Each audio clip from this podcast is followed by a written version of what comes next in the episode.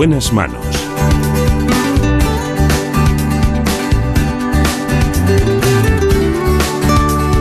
El programa de salud de Onda Cero.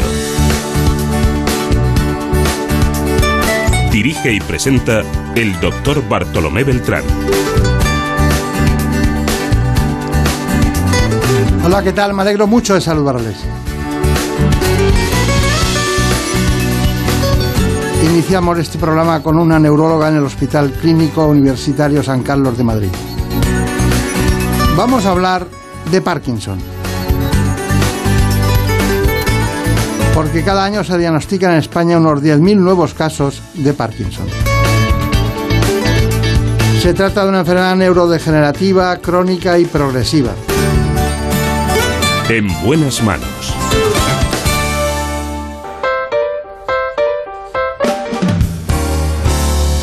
That's life. That's what all the people say. Antes de cualquier otra cosa vamos con este informe.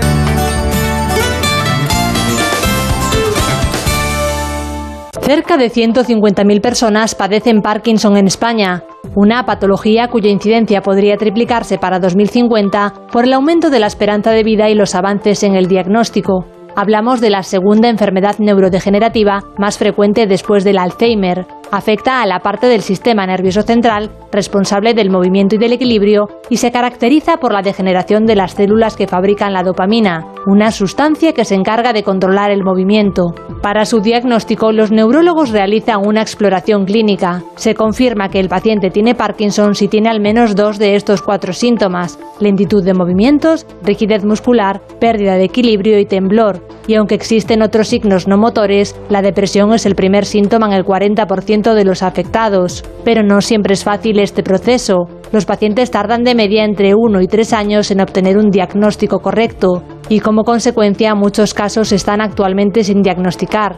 Y respecto al tratamiento, los expertos recomiendan un abordaje multidisciplinar que combine medidas farmacológicas y terapias complementarias, que aunque no son curativos, ayudan a mejorar los síntomas y a obtener una mejor calidad de vida. Aquí estamos, pero antes conozcan ahora algunos de esos datos significativos sobre la enfermedad de Parkinson. Por ejemplo, que el 70% de los pacientes considera que la pandemia ha tenido un impacto negativo en su enfermedad.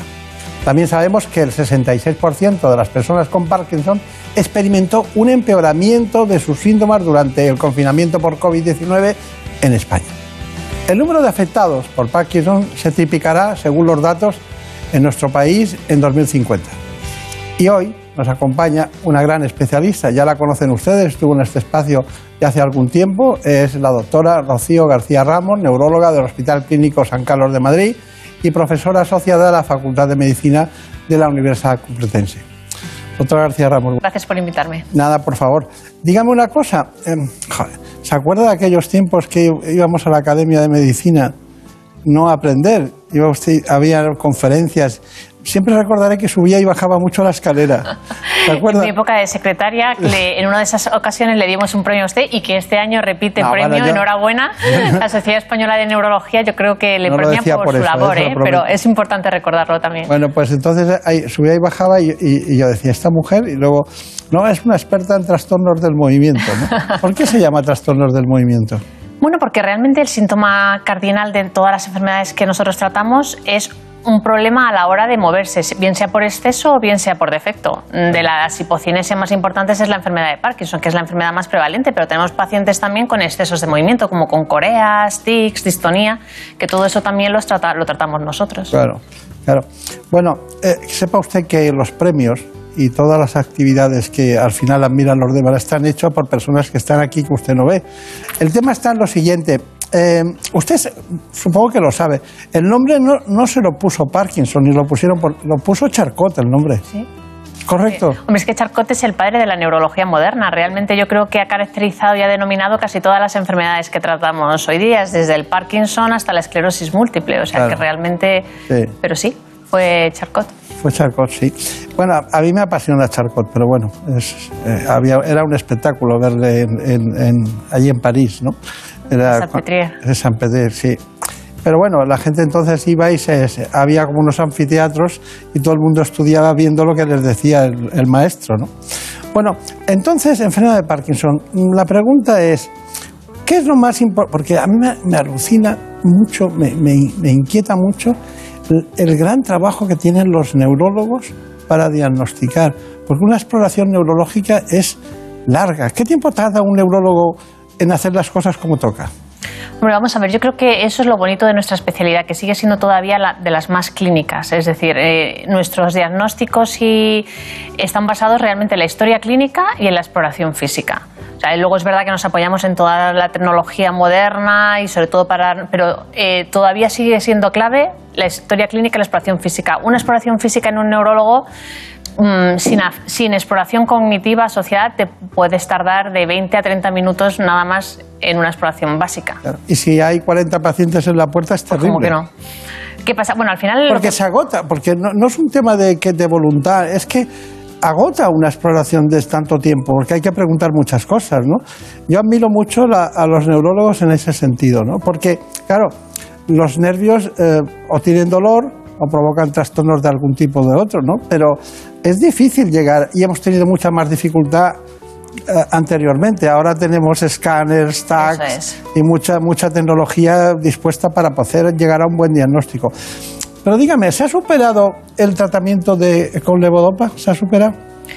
Mi opinión es, Es que, que no. todavía no. Yo creo que sigue siendo eh, el tratamiento por excelencia y el gold estándar en, la enfermedad de Parkinson. Claro. Lo que hemos no se ha superado, pero lo que hemos aprendido es a manejarlo mejor. Es verdad que hace unos años pues poníamos levodopa, lo poníamos a dosis muy altas y, y los pacientes tenían complicaciones, pues Es decir, dopamina, ¿no? Eso es, le dábamos dopamina y los pacientes pues empezaban con una serie de complicaciones que a largo plazo complicaban mucho el manejo de la enfermedad. ¿Qué ha pasado ahora? Que lo que hacemos es manejar mejor esa levodopa desde el inicio, apoyándonos en otra serie de fármacos que nos permiten como optimizar esa dosis de levodopa y lo que hacemos ahora es que realmente a- conforme avanza la enfermedad nuestros pacientes no tienen esas complicaciones motoras tan agresivas que tenían ha- hace muchos años, porque hemos aprendido a esa misma levodopa tan eficaz como siempre a manejarla mejor. Está bien, está bien, está bien. Eh, eh, de todas maneras, ima- imagínese eh, que tuviéramos que decir en este momento otras alternativas a la levodopa. Las tenemos, ¿no? ¿Cuáles Hombre, son? por supuesto, es decir, yo creo que es una de las cosas que le decimos al paciente cuando lo vemos, que siempre hay alternativas en la enfermedad de Parkinson mientras respondan a la levodopa. Eh, Yo le llamaría eh, tratamientos de segunda línea, ¿no? Eso es. Nosotros los, tra- los tratamientos de segunda línea son para pacientes ya más avanzados en los que las fluctuaciones motoras no podemos controlarlas con medicación convencional. Entonces, tenemos prácticamente tres, cuatro tratamientos de segunda línea, que son, por un lado, las bombas de infusión, que es la bomba de apomorfina, que es con una agujita que se pone subcutánea, la bomba de levodopa, que es levodopa administrada a través de una PEG y con una, también con una, con una bomba que la va administrando. Y luego tenemos las técnicas ya quirúrgicas, que pueden ser con estimulación cerebral profunda, que es la cirugía por excelencia, que van, son unos electrodos que se tunelizan debajo de la piel y luego van conectados a un neuroestimulador. Y luego tenemos técnicas ablativas que también se utilizan hoy día, como la radiofrecuencia y el famoso IFU, que está saliendo ahora Los mucho. ultrasonidos, Los ¿no? ultrasonidos que están saliendo mucho ahora en los medios de comunicación. Sí. Bueno, eh, si no tuviéramos levodopa, ¿qué haríamos?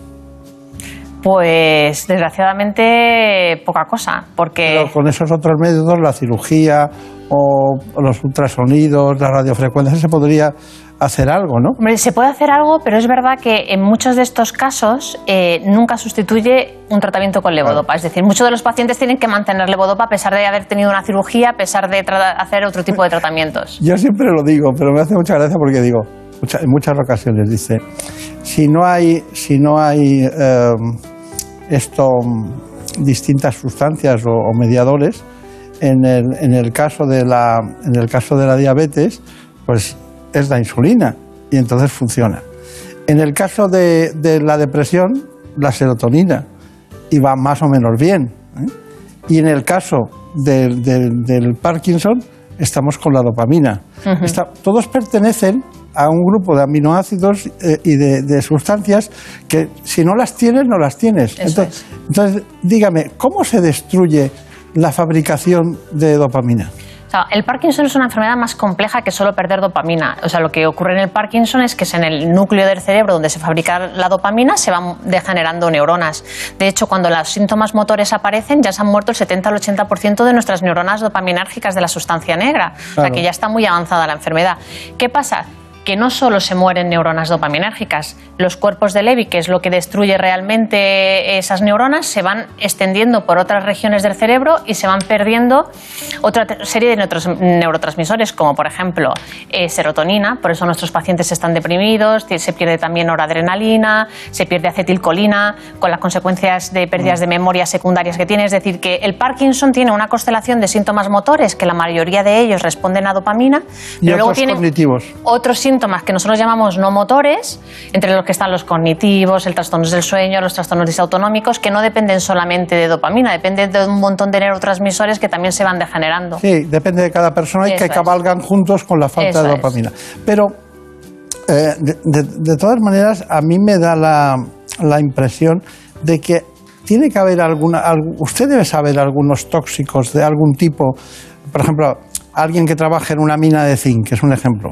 Bueno, ¿El zinc es bueno para, para la fabricación de dopamina? ¿El mercurio es bueno para.? No, tiene que O ser. sea, eh, es verdad que en los estudios epidemiológicos se ha visto que los metales pesados y los pesticidas por eso iba por ahí. Eh, sí es verdad que eh, aumenta la prevalencia y la incidencia de enfermedad de Parkinson. De hecho, hay estudios en Estados Unidos donde en zonas donde se hacen pesticidas a gran escala han aumentado los, los casos de enfermedad de Parkinson. Incluso también eh, el MPTP, que eran eh, con lo que se fabricaban drogas antiguas, también había pacientes que tenían Parkinson por administrarse que, junto con la heroína y, y desarrollaban Parkinson farmacológicos.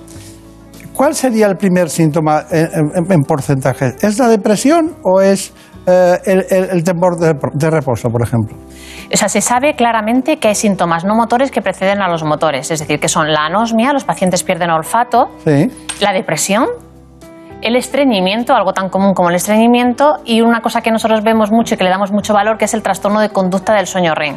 Es decir, que los pacientes eh, durante el sueño REM, eh, las pesadillas que tienen, las, mm, las gesticulan y las hablan. Empiezan a hablar, empiezan a mover los brazos, piernas, pegan a la pareja o al que, el que tiene al lado, se pueden caer.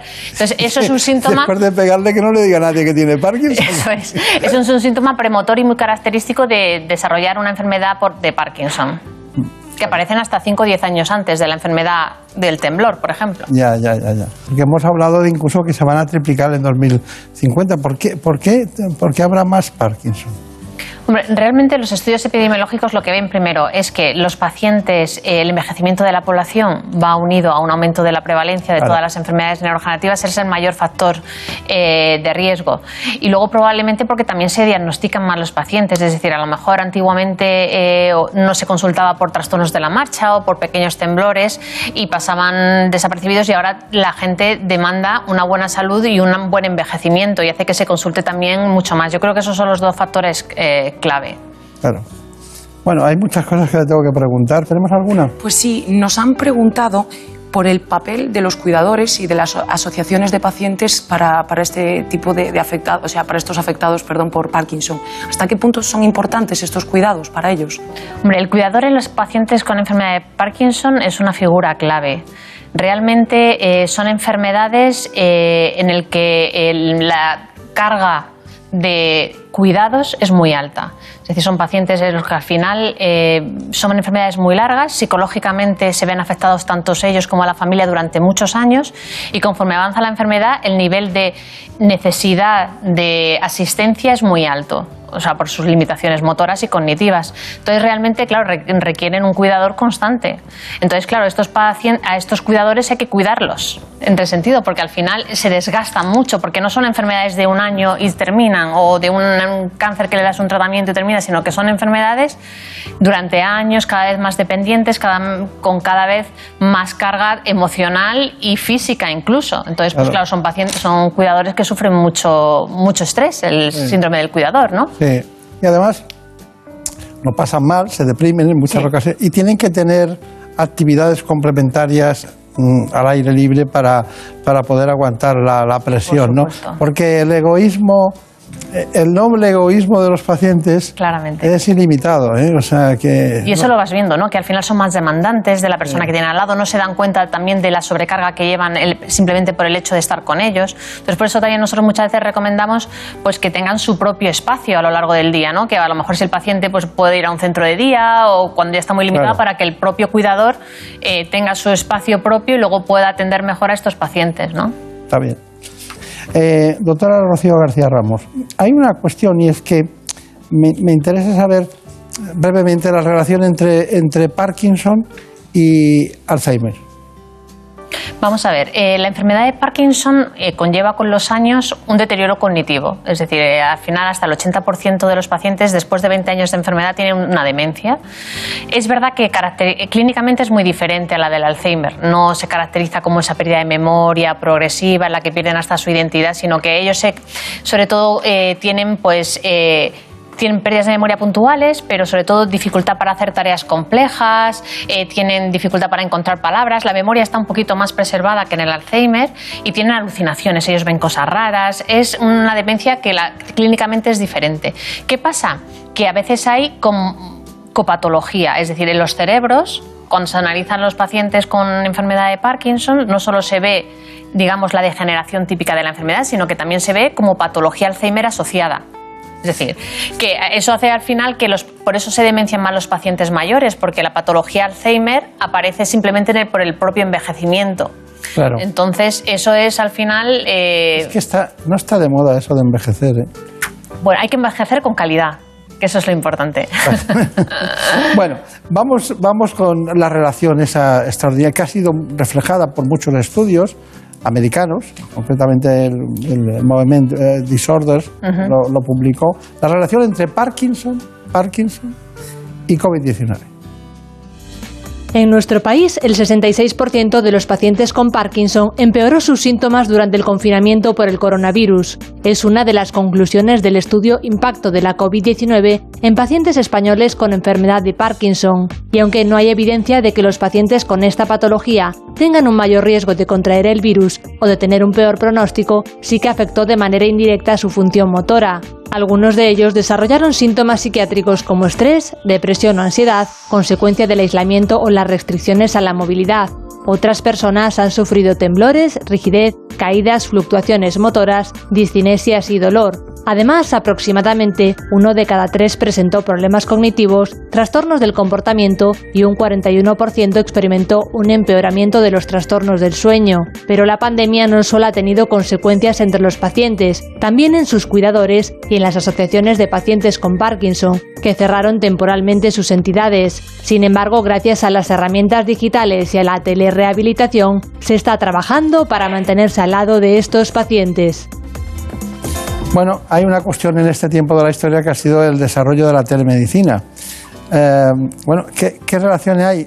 Ahora vamos a la, te- a la telemedicina, pero ¿qué relaciones hay entre la rehabilitación en pacientes de- con Parkinson?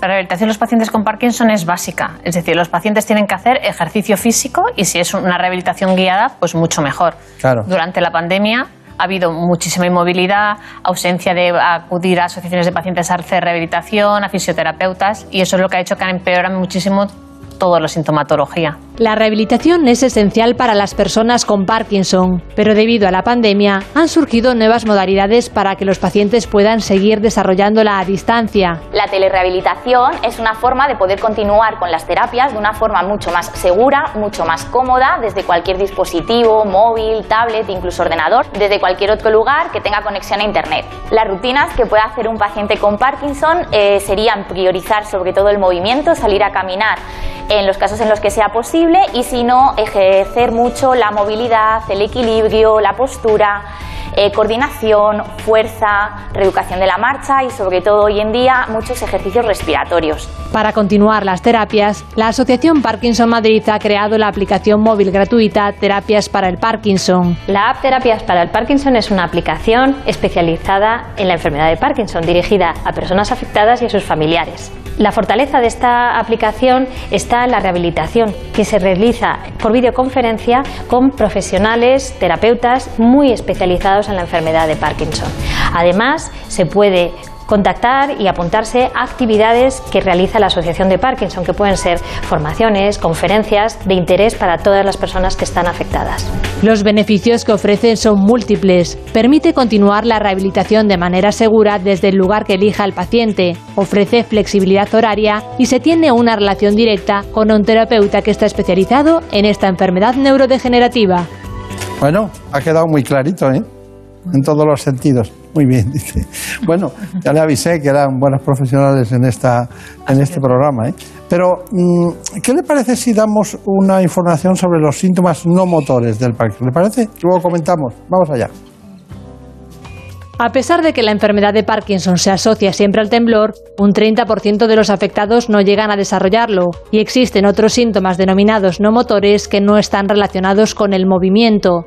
Estos signos se clasifican atendiendo a la función del organismo que afecten. Están los trastornos sensitivos. Algunos pacientes pierden el sentido del olfato y sufren alteraciones visuales como visión doble o dificultad para leer, y otros sufren dolor en diferentes partes del cuerpo. También podemos distinguir los trastornos neuropsiquiátricos como la depresión y los problemas cognitivos. Un ejemplo son los olvidos ocasionales o la dificultad para encontrar la palabra exacta. En tercer lugar están los trastornos del sueño. Estos pacientes pueden sufrir insomnio, el síndrome de las piernas inquietas o excesiva somnolencia diurna. Y finalmente existen síntomas autonómicos que son muy variados, desde urgencia miccional, cambios en la apetencia sexual, problemas cardiovasculares, en la termorregulación como la sudoración excesiva y entre los gastrointestinales los más comunes son el babeo y el estreñimiento. El problema es que algunos síntomas no motores están infradiagnosticados. Por este motivo se debe preguntar al especialista en consulta para aprender a manejarlos en el día a día.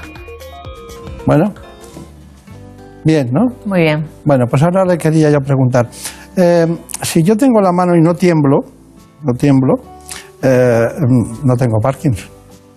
Eh, pero el temblor solo es patognomónico de diagnóstico en un 30% de los casos. A veces falta el temblor, ¿no?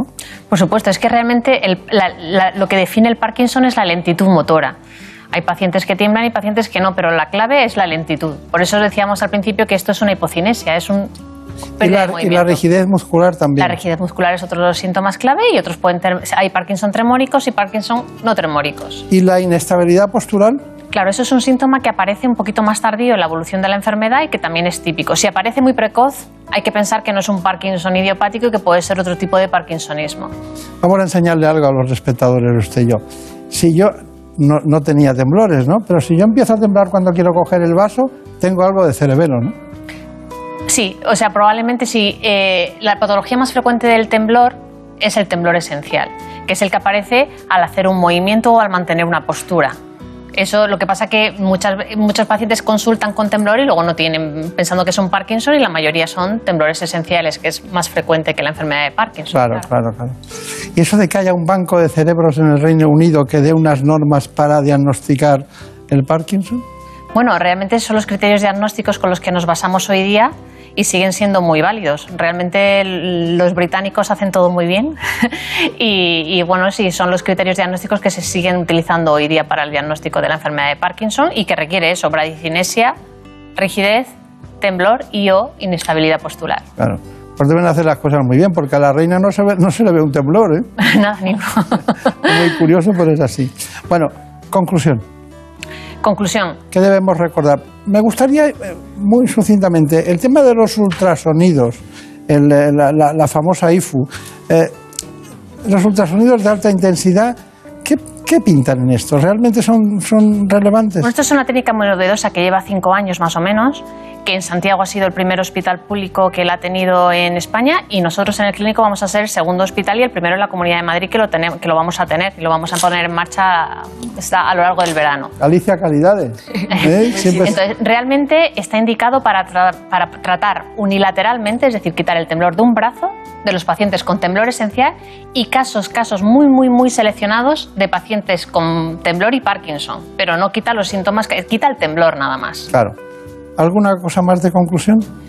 que hay que tener esperanza en la enfermedad de Parkinson, que los pacientes que durante la pandemia eh, han empeorado retomen sus visitas médicas, vuelvan a acudir al médico, que es un lugar seguro, que los hospitales ya están bien, y vuelvan a retomar un poco eh, la dinámica de ejercicio físico y de movilidad, que porque si no la enfermedad al final eh, se deteriora mucho. Bueno, pues hagamos un homenaje a James Parkinson, que fue el que la describió en 1817, uno de los grandes de la neurología. Espero que nos invente algo algún día usted también. Gracias. gracias por invitarme. Recuerdos. Adiós. En buenas manos. Es lógico. Murprotec, empresa líder en la eliminación definitiva de las humedades, patrocina la salud en nuestros hogares. ¿Conoces la relación entre cuidar de tu hogar y cuidar de ti? En Murprotec sabemos que cuando eliminamos las humedades de forma definitiva de tu hogar estamos cuidando de ti y de tu familia. Una vivienda libre de humedades es sana y segura. Llámanos al 930 1130 o accede en murprotec.es. Cuidando de tu hogar, cuidamos de ti. Con Cantizano tienes esa conexión especial. Algunos lo llaman complicidad. Feeling, buenas vibraciones. Buenos días, Jaime, que me alegro de oírte. yo De que está en ese programa, no sabes lo que yo me alegro, porque yo te he seguido siempre. Ay, qué alegría. Ay, qué alegría. Que, me disloca y luego lo que tú haces. Yo no sé lo que hago, pero... Por fin no es lunes. Tu cita con Jaime Cantizano. Los fines de semana desde las 8 de la mañana y en cualquier momento en la web y en la app de Onda Cero. Me estoy empezando a enganchar a tu programa. Esto se llama reforzar la confianza y la fidelidad. Te mereces esta radio. Onda Cero, tu radio. En Onda Cero.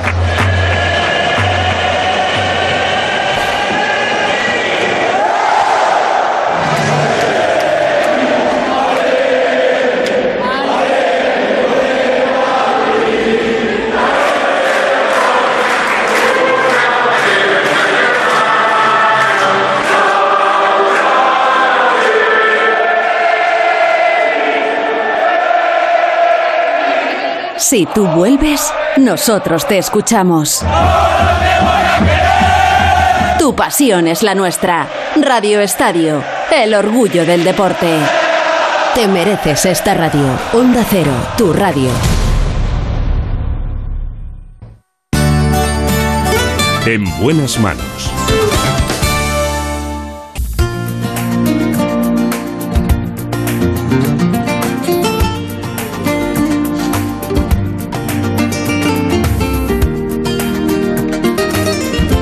Nos toca ahora hablar de las alergias. Lo hacemos con el doctor Tomás Chivato. Es alergólogo y ustedes ya le conocen por este espacio. Porque además les recuerdo que una de cada cuatro personas sufre algún tipo de alergia. Que ha venido porque quiere ser feliz. Canta corazón el amor de mis amores ya está aquí.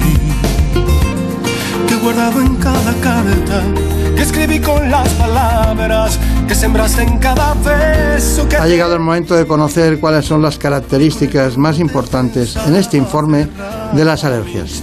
En buenas manos. El programa de salud de Onda Cero. Las alergias constituyen una auténtica epidemia en los países desarrollados en el siglo XXI. Consisten en una respuesta exagerada de nuestro organismo cuando entra en contacto con determinadas sustancias.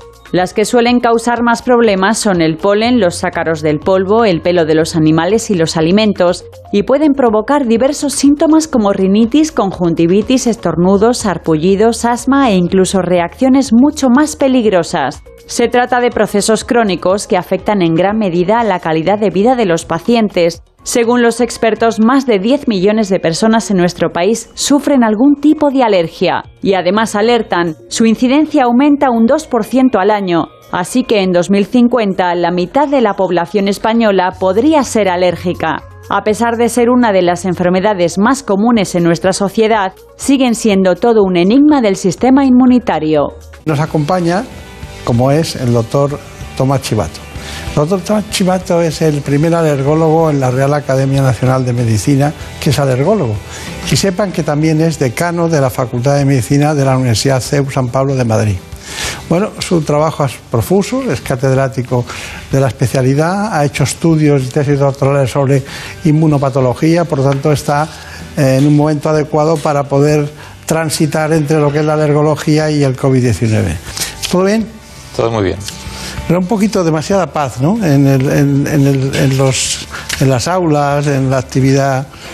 Esta pandemia nos está obligando a ser muy cuidadosos y estamos con aulas especiales, con cámaras high-flash y eso sí, la presencialidad en las prácticas que en medicina es fundamental. Claro, claro. Eh, a mí no me gusta nada hablar de la alergia. eh, eso que hace, bueno, llega, vamos a hablar de la alergia, porque la alergia es de todo el año. Efectivamente, aciertas. ¿Es así? Es así por el cambio climático y el calentamiento global y la contaminación. Hace, esta conversación la mantenemos desde hace muchos años, ya hace más de tres décadas, y antes nos limitábamos entre 15 de mayo y 13 de junio. Eh. Dicen los clásicos San Isidro, San Antonio. Y ahora empiezan a estornudar los pacientes en, al final de noviembre, primero de diciembre, las arizónicas, van empalmando luego con el plátano de sombra, marzo y abril, y luego efectivamente llegan ya gramíneas olivo, mayo, junio y julio. Entonces hemos pasado de ser algo estacional cuatro semanas aquí en Madrid a estar prácticamente ocho meses. Claro. Pero dígame una cosa, eh, las personas que ya tienen, saben eso de, de su época, cuando le toca, o cuando son alérgicos a determinadas cuestiones, ¿qué, recomendaciones les daríamos antes de que llegue? ¿Qué tienen que tener preparado? ¿Ir al alergólogo, ver cuáles eh, las pruebas que necesarias para ver este año cómo están? ¿Cómo es eso? Claro, ya estamos en una era donde podemos hacer una medicina personalizada. Para hacer una medicina personalizada hay que saber a qué se tiene alergia y ahí sí juega un papel fundamental el alergólogo.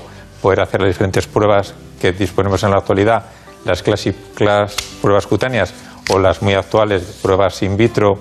Eh, podemos hablar de medicina eh, de diagnóstico molecular, por ejemplo, que hacemos un diagnóstico muy preciso. El paciente tiene que conocer a qué tiene alergia para tomar todas las medidas posibles de precaución. Eh, Eso está muy bien. Bueno, hay una, hay- tengo aquí una, una- un- esto no es, no es un Sputnik ni una bomba del este ni nada por, por el estilo, pero luego me- nos lo va a contar, ¿eh? porque tenemos, esto es muy importante. Salva vidas. Sí, sí, salvavidas. Yo, bueno, yo, sal- eh, yo siempre el, el único salvavidas que he tenido en las manos es el de ir al mar, a, a la playa, pero este, un salvavidas de este tipo, ¿verdad, Brenda? Novedoso. Bueno, vamos allá. ¿Qué preguntas tienes tú para el doctor Pues nos preguntan si es posible que los pólenes puedan favorecer el contagio por coronavirus. Pues es una pregunta muy interesante y podemos contestarla ya. El año pasado no lo sabíamos, ahora sí. Se han hecho estudios a nivel de toda Europa y vemos que el paciente alérgico no tiene más riesgo de contraer la infección por el coronavirus. Lo que sí es importante es que el paciente alérgico esté bien tratado.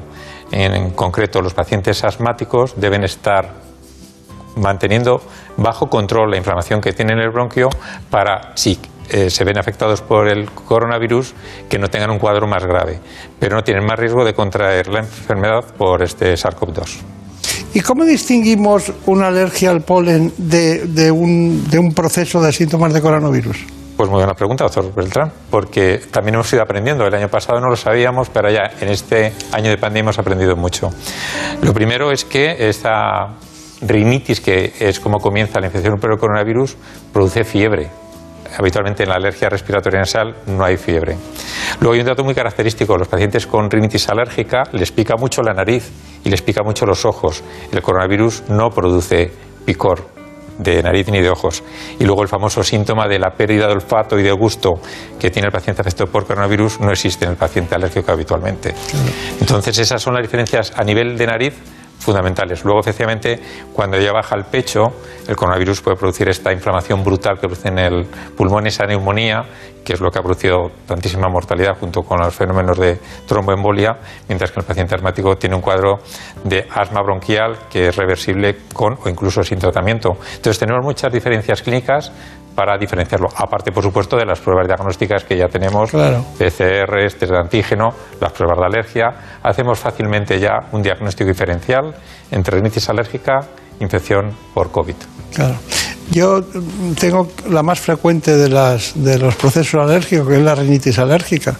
Es muy esporádica, pero con- siempre son siete estornudos o ocho y se acaba la historia. Y además me molesta porque en esta época de la historia, cuando me levanto, antes no me levantaba porque eran siete, se, se corregían rápidamente, sin, sin excreción de, de moco ni nada, una rinitis seca prácticamente.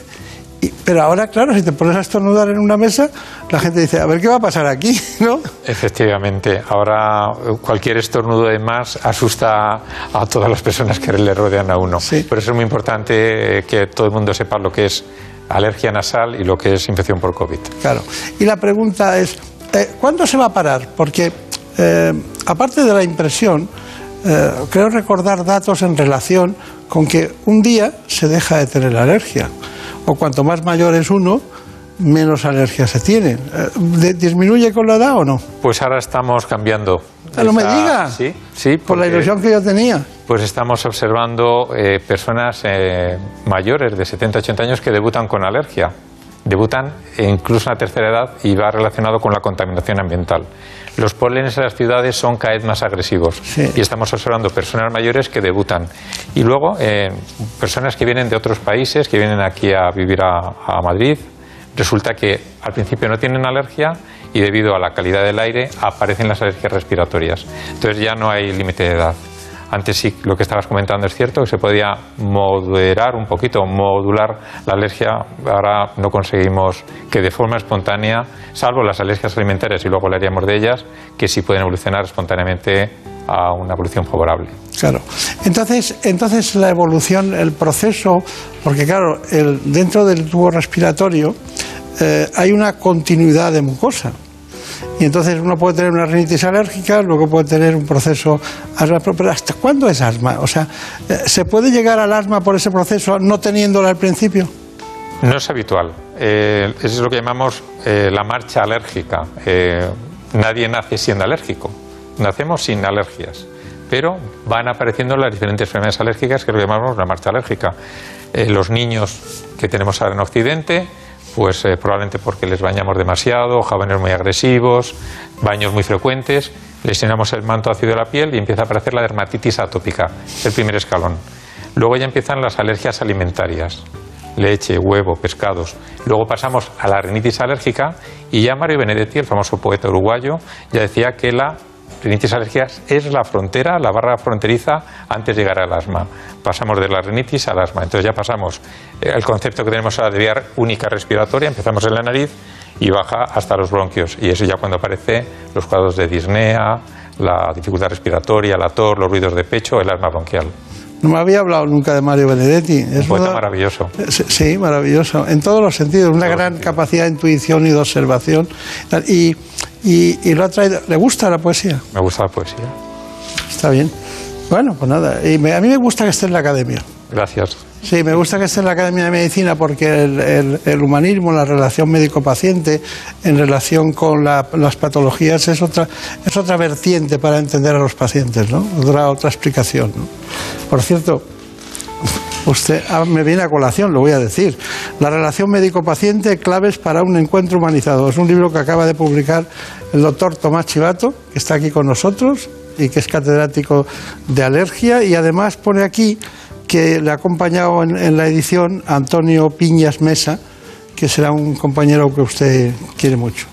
Luego, eh, siempre que venga puede traer uno, ¿eh? no se preocupe, no de este, sino el que sea, porque demuestra que la, la pandemia ha dado mucho de, escribir. ¿eh? Y eh, efectivamente, en esta situación de aislamiento que hemos tenido todos, eh, la relación médico-paciente se ha afectado mucho y han aparecido algunas nuevas técnicas de telemedicina, teleconsulta, Eh. pero no es lo mismo. Entonces tenemos que aprender mucho. No es lo mismo tres dimensiones que dos dimensiones o una voz. Entonces, el encuentro humanizado en estos tiempos de telemedicina es importante matizar y enseñarlo a los alumnos también. Claro, claro, claro. ¿Quería alguna pregunta más? Pues sí, tenemos también otra pregunta muy extendida y es que estamos acostumbrados a ver a personas alérgicas utilizar inhaladores, pero ¿qué tratamiento administran exactamente y cuál es su efecto? Bueno, pues lo- el tratamiento del asma bronquial es un tratamiento escalonado. No es lo mismo tener un asma leve que moderado, que grave, que un asma intermitente que persistente. Entonces, en función del tipo de asma, utilizamos diferentes fármacos para aliviar el broncoespasmo, y son los broncodilatadores, o si ya existe una inflamación, tenemos que utilizar fármacos antiinflamatorios, corticoides inhalados. Y en la actualidad ya sabemos que tiene que ser una terapia combinada, utilizar tanto broncodilatador como el corticoide inhalado, y es lo que utilizan los pacientes asmáticos. Lo que es muy importante, siendo importante el principio activo, es enseñar a utilizar a los pacientes correctamente los inhaladores. La educación para el paciente es fundamental para establecer esa alianza terapéutica médico-paciente. No se trata solo de prescribir un inhalador o dos, no, hay que explicar cómo se utiliza y el paciente que sepa controlar su enfermedad cada día. Es un proceso crónico. Es importante resaltar al paciente que dado que es una enfermedad que le va a acompañar mucho tiempo, conocer los síntomas, conocer el diagnóstico, conocer el tratamiento. Está bien, está bien.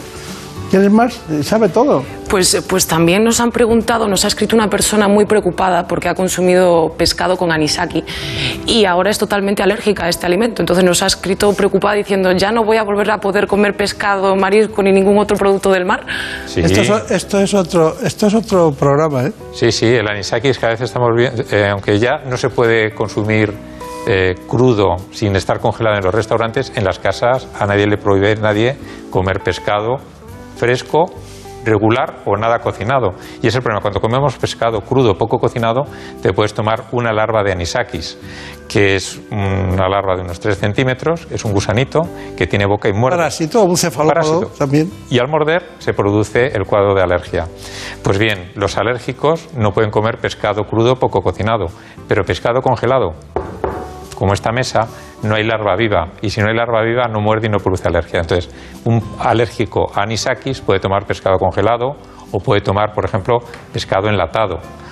Eh, por dar dos ejemplos muy concretos. Y como es un parásito que está en los peces que viven en agua salada, por ejemplo, la trucha también lo puede comer. Es un pescado de río, el cangrejo de río no contiene anisakis, lo puede comer también. Cuidado con el salmón, porque el salmón sí que tiene un ciclo que va al mar y vuelve, y ahí sí se puede parasitar. Pero pescado de río congelado y enlatado, por poner tres ejemplos, lo puede comer. Y la verdad es que, según mis datos, eh, las neveras tienen que estar a menos 20 grados. Correcto. Eh, ese es el dato preciso, pero lo cierto es que cuando uno se toma un pescado congelado, no hay larva viva. Si no hay larva viva, no puede morder, porque este gusanito tiene unos componentes, unas proteínas que están en el cuerpo y otros que es cuando muerde, cuando lo libera. Ese cuando muerde y libera es el que produce la alergia, el antígeno secretor. Estaba pensando en, las, en, las, en los eh, todas las instalaciones hoteleras de fast food están creciendo porque, claro, por todos los lados estamos pillados, ¿no? Sí, sí, hay que tener cuidado. Hay que tener cuidado. Hay que tener cuidado. Bueno, eh, me tiene preocupado una cosa. ¿Hay alergia a los cacahuetes? Muchísima, muchísima. Eh, sobre todo en países donde consumen cacahuete, no como lo tomamos nosotros. Estados Unidos, por ejemplo. Estados Unidos, efectivamente, en forma de mantequilla y demás. Es, es la alergia más frecuente en Estados Unidos alimentaria, pero además es la alergia que produce con más frecuencia reacciones muy graves, en lo que llamamos anafilaxia en el que hay no solamente un cuadro de urticaria, de erupciones en la piel, sino que puede haber manifestaciones respiratorias o digestivas, incluso cardíacas. Y efectivamente, como nos muestra el doctor Beltrán, se puede salvar una vida con un autoinyector de adrenalina. Los pacientes que tienen una anafilaxia tienen que llevar esto siempre encima. ¿Cuál era la pregunta que tenías tú que me habías dicho tenías algo con Sí, anafilaxia, no? Precisamente nos han preguntado cuál era esta diferencia entre la alergia y la anafilaxia y en caso de sufrir un shock anafiláctico, pues cómo habría que actuar, cómo se trata. Bueno, pues eh, la alergia se puede manifestar, como hemos hablado antes, de como rinitis, como asma, como erupciones tipo urticaria, como eczemas, dermatitis atópica, pero en ocasiones algunos alimentos, por ejemplo el cacahuete, o algunos medicamentos como la penicilina, o algunos picaduras de insectos como una avispa o una abeja, puede producir una reacción máxima, lo que llamamos una anafilaxia, en la cual se afectan dos o más órganos en el organismo. Por ejemplo, hay urticaria y asma, hay un cuadro digestivo de vómitos, de diarrea, dolor abdominal y urticaria, o puede haber una crisis de asma asociada, o puede bajar la tensión arterial y producirse además una taquicardia. Entonces el paciente la primera vez que le ocurre no lo sabe, pero pueden ocurrir en sucesivas ocasiones, por ejemplo, un alérgico a picadura de abeja de avispa, cada vez que le pica puede tener esa anafilaxia. Entonces tiene que llevar adrenalina, que es el fármaco de acción más rápido. Hemos hablado antes de bronquilatadores o de asociaciones, hay también antihistamínicos, pero en el caso de anafilaxia es la adrenalina. Y como es un fármaco de administración intramuscular, tiene que ir precargado, como es por ejemplo este autoinyector. El paciente simplemente tiene que quitar el tapón, se lo lleva al muslo y se lo dispara. Lo mantiene 10 segundos y se ha inyectado la dosis de adrenalina que le va a contrarrestar todos los síntomas de la anafilaxia. Entonces, los... ¿Lleva aguja esta? No, es un, es un simulador. Es un simulador. Porque digo, ¿cómo aguanta? Soy duro, pero no. te- No, eh, es fundamental para salvar la vida. Vale. Por cierto, que tenemos una guía para pacientes, la guía Galaxia, sí. que se puede descargar de la página web de nuestra Sociedad Española de Alergología, donde el paciente aprende a diferenciar los síntomas para saber cuándo tiene que utilizar este autoinyector. Ahora tenemos una situación con los inhaladores que puede cambiar también en el curso de la historia y en los últimos tiempos. Estamos hablando de asma grave. Es cierto que hay algunos los fármacos biológicos que se utilizan sobre todo en temas eh, degenerativos como la artritis reumatoide, otros también pueden ser útiles en cánceres, en inmunología llevada a situación de antineoplásicos cancerígenos o también en los inhaladores. ¿Lo vemos un momento? Perfecto. Vamos allá. Los primeros inhaladores se inventaron en Extremo Oriente y Egipto en la antigüedad. Posteriormente, en la Europa de los siglos XVIII y XIX se puso de moda la inhalación de vapores para curar determinadas dolencias respiratorias. En la actualidad, los inhaladores han supuesto un gran avance para administrar fármacos como los broncodilatadores y los corticoides, fundamentales en el tratamiento de enfermedades como el asma. Existen numerosos dispositivos, lo que supone una ventaja para poder adaptar a cada paciente el tipo más adecuado a sus necesidades y preferencias. Entre ellos están los dispositivos presurizados, en los que el medicamento se encuentra en forma líquida dentro de un cartucho, y los de polvo seco cuando se trata de un polvo muy fino que hay que inhalar. Pero a pesar de la variedad, estos no siempre se usan correctamente o en las dosis adecuadas, lo que dificulta el control de la enfermedad. Por ello, antes de comenzar el tratamiento, es clave la educación a los pacientes en la utilización de los dispositivos, tanto por los médicos como por el personal de enfermería. Pues nada, con esta información eh, me puede decir el tema de los fármacos biológicos. Pues sí, la verdad es que estos fármacos que hemos visto hasta ahora llevamos décadas utilizándoles, pero ahora tenemos unos nuevos fármacos para aquellos casos de asma grave mal controlado. Tenemos ya desde hace más de 10 años el omalizumab, que es un anticuerpo monoclonal frente a la IgE, pero ahora tenemos otros fármacos como el mepolizumab para intentar disminuir otros marcadores de inflamación como la interleucina 5 y va a salir muy pronto otro fármaco para dermatitis atópica grave como el dupilumab. Entonces, estamos avanzando mucho en esa medicina de precisión personalizada que va a solucionar esos casos, no es para todos los pacientes, es para casos de asma grave o dermatitis atópica grave. Claro, claro, claro. Bueno, eh, eh, hay un asunto. eh, ¿me, me puede decir exactamente que esas son gramíneas? Claro, pues hay que, se trata de conocer un poco qué son las espiguillas. Las espiguillas que están por todos sitios. Eh, son los cereales, trigo, centeno, cebada. Son cereales cultivados que no suelen producir alergia, pero estas espiguillas que están por cualquier eh, pradera, campo, un campo de fútbol, un campo de golf, son, son gramíneas. Y son plantas que polinizan soltando eh, su granito al aire y es lo que produce la rinitis, el asma y la conjuntivitis Claro, alérgica. Los que se levantan muy temprano no lo pillan, es más tarde eso. Pues hay una evolución horaria, profesor. Eh, a primera hora de la mañana está ras de suelo y es malo correr a primera hora de la mañana. Anda. Cuando hace calor, el grano de polen sube a pisos altos, puede llegar a 7, 8 pisos de altura de un edificio y al atardecer vuelve a caer. Entonces hay que tener cuidado a la hora que se corre. Yo tengo mucho. bueno, y aquí tenemos también El olivo. El olivo. el árbol precioso, fundamental de la historia española y de la economía española Hombre, por las claro, aceitunas, de la- de la- pero que poliniza en la misma época que las gramíneas. Por eso es importante, preguntabas antes, Brenda, muy de bien. la cultura mediterránea. Bueno, lo mismo tener alergia al olivo que a las gramíneas. Claro, claro. Y tampoco es lo mismo tener un médico que sabe algo de alergología, tener un catedrático que se lo sabe todo. Bueno, nosotros queremos que conozcan finalmente en este espacio este concepto de la alergia alimentaria. Las alergias alimentarias son una respuesta exagerada del sistema inmunológico al consumir un alimento, contactar con la piel o tras la exposición por vía respiratoria.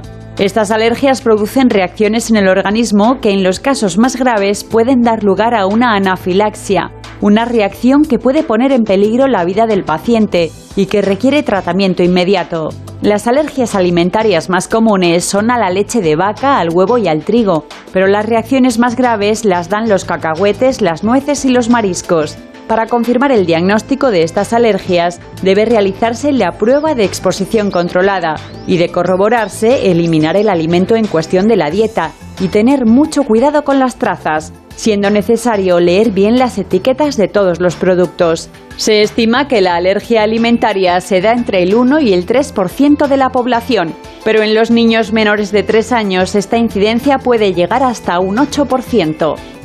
Bueno, eh, no nos queda más remedio que despedirnos. Lo siento mucho. ¿Me puede decir qué conclusión tiene? Bueno, pues que esto es un placer estar en este programa, doctor Beltrán, porque eres un gran comunicador y estás ayudando a aumentar el nivel de conocimiento de las enfermedades, en este caso alérgicas. Con lo cual, eh, esa alianza terapéutica entre pacientes y, médicos pues, eh, va a redundar en una mejor calidad de vida, que es lo que queremos de nuestros pacientes alérgicos. Es que hemos trabajado en el mismo hospital en algún momento de la historia. Eh, bueno, diferencias entre rinitis debido a infección por COVID-19 y alergia a los pólenes. Esto está firmado por el profesor Tomás Chivato Pérez, que es usted, y es un... Bueno, yo estuve en la presentación del... del era el Vilastina, la Vilastina. La Vilastina, el primer... En Bilbao. En Bilbao, hace ya más ¿Sabe usted de- cuánto costó la investigación de este producto? No sé la cantidad, pero sé que el laboratorio FAES hizo una potente inversión y afortunadamente disponemos de un gran antihistamínico español, además, que hay que decirlo.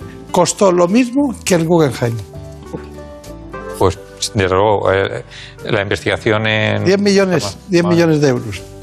No sabía ese dato. Sí. Ah, bueno, que tampoco sabíamos nada de este libro.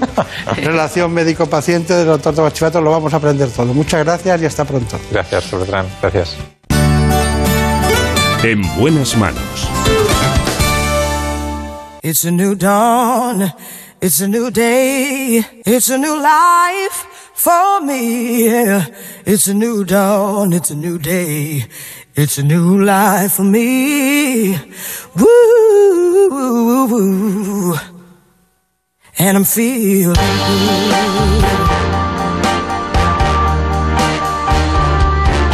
Ya se oyen los pasos de los eh, servicios informativos. Vamos con las noticias que se han producido en España y en el mundo en la última hora. Volvemos después.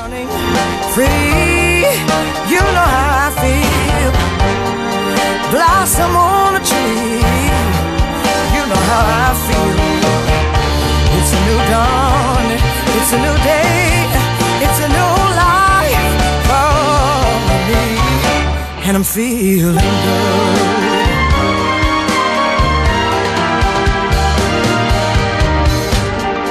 Dragonfly out in the sun. You know what I mean, don't you know? Butterflies are having fun.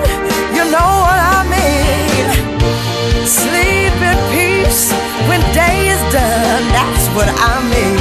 And this whole world is a new world and a bold world for me.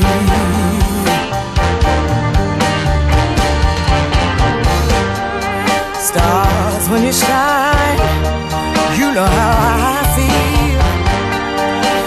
Scent of the pine, you know how I feel. Oh, freedom is mine. Son las 5, son las 4 en Canarias. Noticias en Onda Cero. Buenas noches. El director técnico del PEVOLCA, Miguel Ángel Morcuende, ha pedido a los vecinos del municipio de Mazo que estén tranquilos porque las variables que avisan de una erupción volcánica, como la que tiene lugar en la zona suroeste de la isla de La Palma, no se producen en el área de este municipio. En una reunión a la que han asistido unos 500 vecinos, Morcuende ha explicado que en Mazo los movimientos sísmicos se producen más allá de los 10 kilómetros de profundidad y además no hay deformación del terreno, ni fumarolas, ni fisuras. Tras el derrumbe parcial del cono del volcán, Morcuende ha querido también hacer un llamamiento a la calma ante una posible ruptura en la Fajana porque solo afectaría a una zona evacuada desde el principio de la erupción. Yo lo que quiero es volver a llamar a la tranquilidad a los vecinos de Tazacorte y a los vecinos en general de la isla de La Palma que si tenemos algún pequeño problema lo vamos a tener in situ y en un entorno muy cercano de donde se produce la ruptura de la fajana y además esta ruptura se va a producir en territorio que está evacuado y está excluido desde hace mucho tiempo. El presidente del Partido Popular, Pablo Casado, considera que España está en quiebra y abocada a un rescate. En una entrevista que publica hoy el diario El Mundo, Casado ha señalado que los presupuestos del Gobierno para el próximo año nacen muertos. Los presupuestos son papel mojado, o sea, están completamente ya desfasados. El cuadro macro le ha dado de bruces en la cabeza a, a Sánchez. Hasta Línea ha dicho que las previsiones se reducían a la mitad, de un 2,8 a un 1,1. Y yo creo que, sinceramente, Calviño va a acabar como Solves. Yo soy Calviño y me voy del gobierno mañana mismo. Le han dejado el ridículo con el SMI, con la reforma laboral, con la reforma energética, con el tema ahora de eh, las leyes de vivienda que decían que iban a respetar la propiedad privada. Yo creo que está haciendo un papelón absolutamente impresentable. El líder de Más País, Íñigo Errejón, ha manifestado que su formación tiene voluntad de apoyar los presupuestos generales del Estado, pero ha advertido de que el gobierno de coalición tiene que ganarse esos votos con un compromiso basado en una revolución industrial verde y, y pasando de las palabras a los hechos en materia de salud mental. En una entrevista en la Sexta, Errejón ha subrayado la necesidad de reconstruir el país, pero sin hacer lo mismo de siempre. Tenemos voluntad de apoyar los presupuestos pero se los tiene que ganar. España tiene ahora mismo un problema dramático, fundamental, que es que la desigualdad está rompiendo el país. ¿Qué significa que lo está rompiendo? Pues es muy sencillo, que el futuro de un niño que estén haciendo ahora no depende tanto de lo que se esfuerce, de su mérito, de su capacidad, sino que depende sobre todo de en qué código postal nazca, de qué padres le toquen en suerte. Eso hace sufrir a mucha gente, eso nos hace perder mucho talento y eso nos lastra como sociedad. ¿Qué significa eso? Pues que la crisis producida, ya teníamos un grave problema de desigualdad, pero además sobre eso ha venido el COVID. Ahora hay que reconstruir nuestro país. La coportavoz estatal de Podemos, Isa Serra, ha asegurado que el gobierno no puede ceder a las presiones de las eléctricas y debe mantener e incluso avanzar en las medidas de intervención del mercado para bajar el precio de la luz. Durante la Universidad de Otoño de la formación morada, Serra ha calificado de vergüenza que estas empresas lancen amenazas antidemocráticas. El gobierno no puede ceder ante las presiones de, las eléctricas y que el pulso que están haciendo las eléctricas contra el gobierno es en realidad un pulso contra el conjunto de la ciudadanía. Es una vergüenza que pretendan eh, amenazar eh, con eh, unas amenazas que son absolutamente antidemocráticas, que no responden a eh, las decisiones que tiene que tomar el gobierno en un momento en el que el encarecimiento del precio de la luz eh, se ha demostrado inasumible para el conjunto de la ciudadanía. El canciller austriaco Sebastian Kurz anunciaba este pasado sábado su dimisión como jefe de gobierno en medio de la crisis provocada por las acusaciones de corrupción, aunque mantendrá sus aspiraciones políticas. Kurz y otras nueve personas están acusadas de desviar fondos públicos a una empresa de prensa para impulsar sus aspiraciones políticas y en la última semana la Fiscalía ha registrado varias sedes oficiales. Y la presidencia de Mali ha informado de la liberación de la religiosa colombiana Gloria Narváez, secuestrada desde 2017 por el grupo yihadista Frente al Nusra en el centro de salud donde trabajaba. Es todo, más noticias dentro de una hora y en ondacero.es. Síguenos por internet en ondacero.es.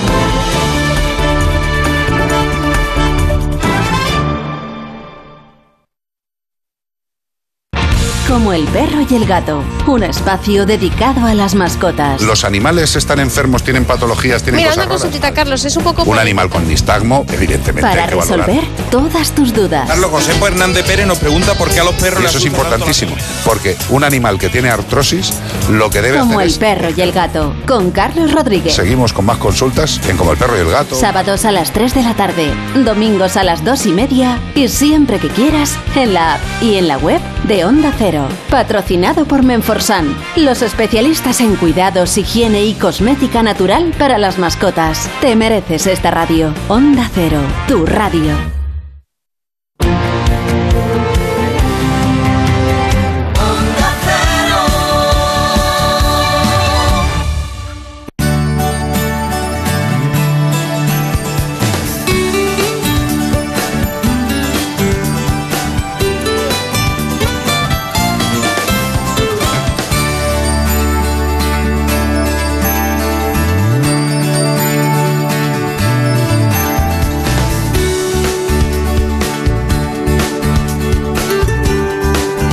En buenas manos.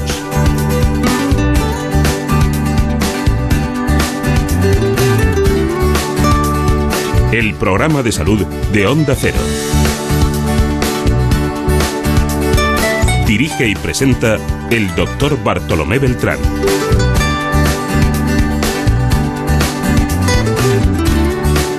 Aquí seguimos en la segunda parte del programa. Está con nosotros, como siempre, la productora del espacio, Marta López Llorente. Hoy nos acompaña en la realización técnica Jorge Zamorano.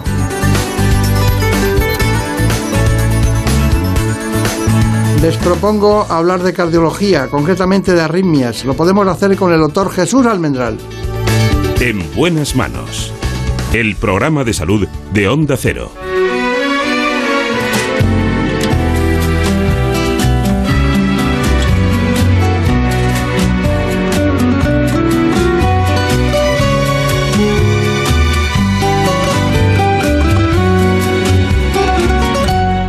Desde que estuve niña en La Habana, no se me puede olvidar. Tanto Cádiz ante mi ventana, tacita lejana.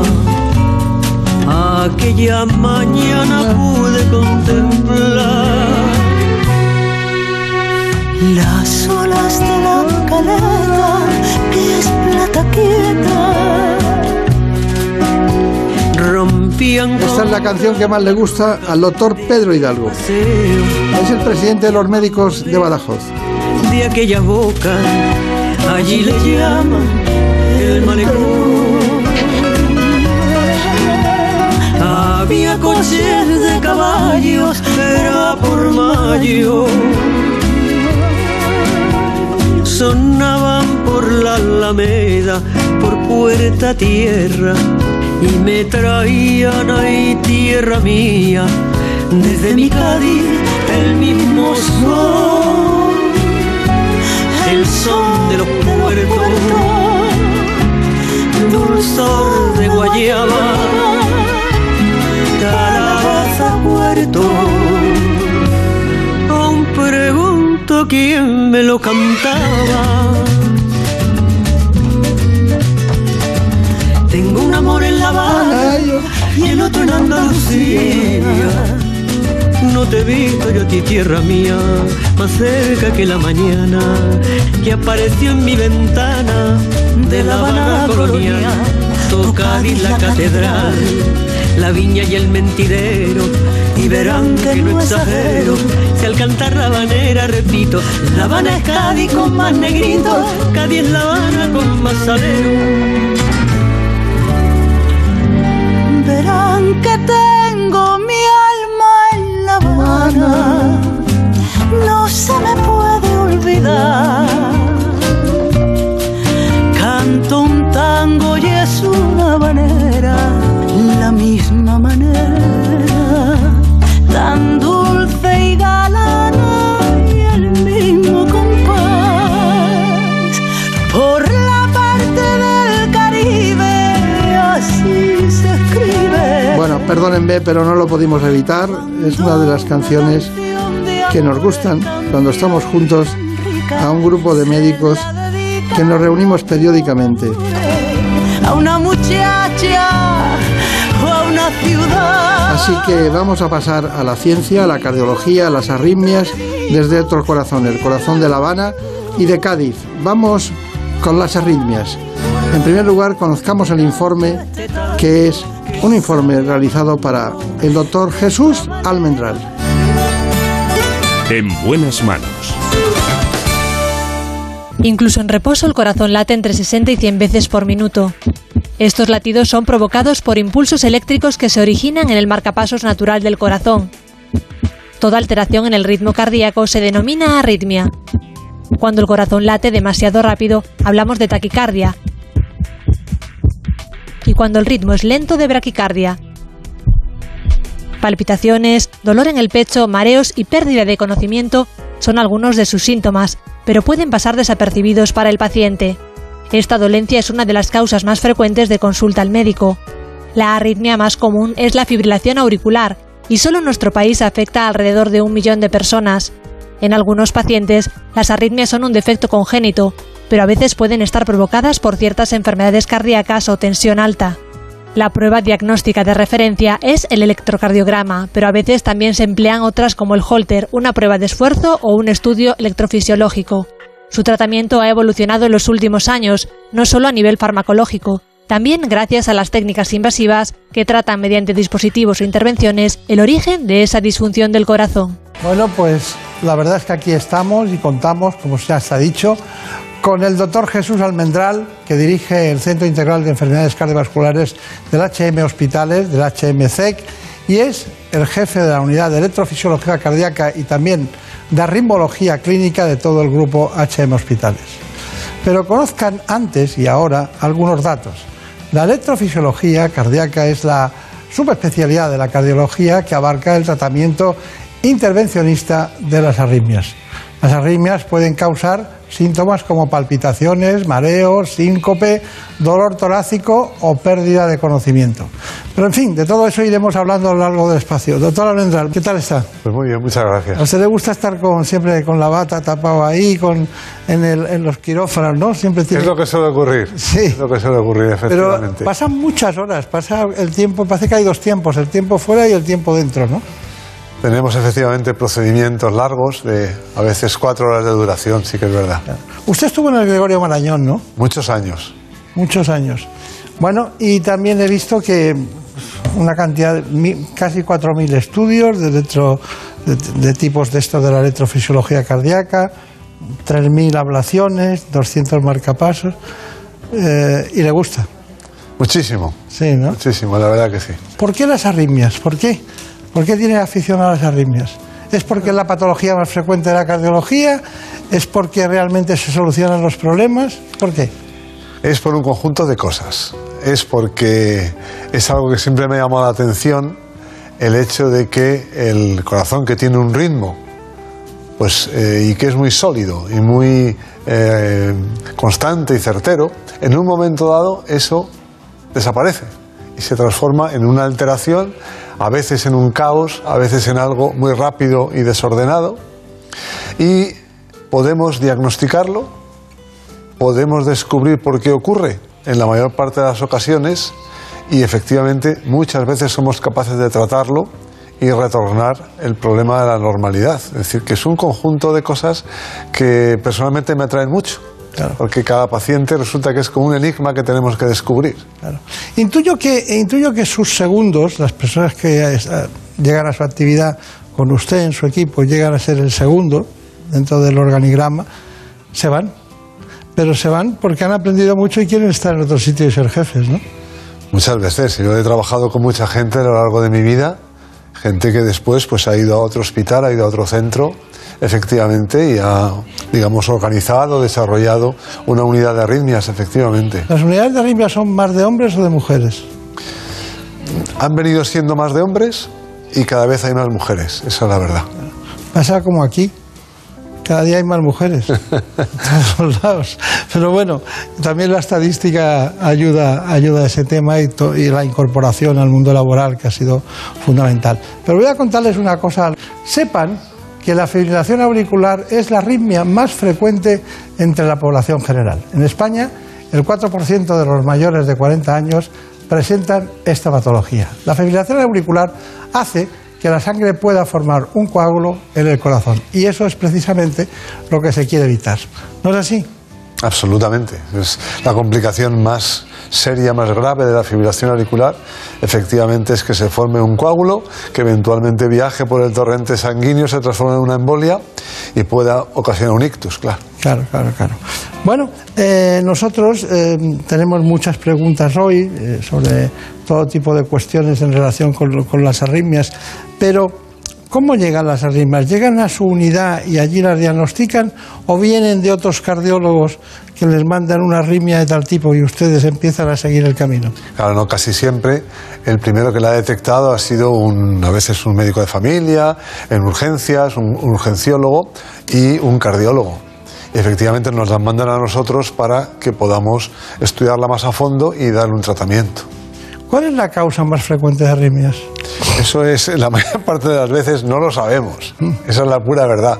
Y muchas veces no sabemos por qué ocurren. Pero vamos, hay causas congénitas y luego hay arritmias que acompañan a otras cardiopatías, como por ejemplo la enfermedad coronaria, la enfermedad valvular, las miocardiopatías. Y son, digamos, algo acompañante a otro trastorno del corazón. Pero hay veces, como digo, que ni lo uno ni lo otro y no sabemos por qué sobrevienen. De todas maneras, eh, en el conjunto de las enfermedades cardiovasculares, las, las arritmias siempre están, igual que el colesterol, ¿no? Absolutamente. Es, es muy curioso eso, pero es así. Bueno, no todo tiene el mismo, el mismo corazón, no todo el mundo lo tiene igual, ¿no? Cambia mucho. Hay, hay corazones que aguantan lo que les echen. ¿Ves? Corazones después de un infarto que tienen algunas arritmias, están con anticoagulantes orales, que ha costado mucho, por cierto, en España poderlos administrar adecuadamente porque eran muy caros, ¿no? Es verdad, muy cierto. Y, y- y, bueno, ahora ya prácticamente se pueden dispensar, ¿no? Se van cada vez más introduciendo los nuevos Ya anticoagulantes. somos europeos en eso de los anticoagulantes orales. Vamos a- en esa dirección. Sí, bien. Entonces, eh, pero claro, a mí me sorprende mucho eh, que entre los beta bloqueantes tradicionales, eh, beta bloqueantes, ahora me cuenta usted lo que son, y luego las, las, el tratamiento con anticoagulantes orales son dos, dos elementos que van a distinto lugar. ¿no? Entonces, ¿nos puede, ¿nos puede matizar esos dos aspectos? Claro, claro. O sea, hay tratamientos que tratan la propia arritmia en sí misma, los que llamamos fármacos antiarrítmicos en general, el betabloqueante es uno de ellos, y luego hay tratamientos que van destinados a evitar las consecuencias, en este caso de la fibrilación auricular, que son los anticoagulantes orales. Pero claro, el grupo de los fármacos antiarrítmicos, que son varios tipos, pues pretenden que no suceda la arritmia. Son como la mayor parte de las veces preventivos para que no sobrevenga la arritmia. Claro, claro, claro. Y, y dentro de los beta bloqueantes hay muchos grupos, ¿no? Hay unos, unos que bloquean los canales de sodio, otros los canales de potasio, otros el calcio. Al final, ¿con cuál nos quedamos? Exacto, pues depende de la arritmia y del paciente. Efectivamente, están los que bloquean los canales de sodio, el- la clase 1, la clase 2, que son los beta bloqueantes propiamente dichos, la clase 3, que son los que alargan lo que llamamos la duración del potencial de acción, bueno, que es lo que la célula cardíaca tarda en recuperarse, y luego finalmente los calcio antagonistas, que bloquean lo que son los canales de calcio, que también forman parte constitutiva de la, de la fibra miocárdica. ¿no? Entonces, según qué tipo de arritmia el paciente, y muchas veces, fíjese, según las condiciones asociadas, lo que llamamos las comorbilidades, pues así elegimos.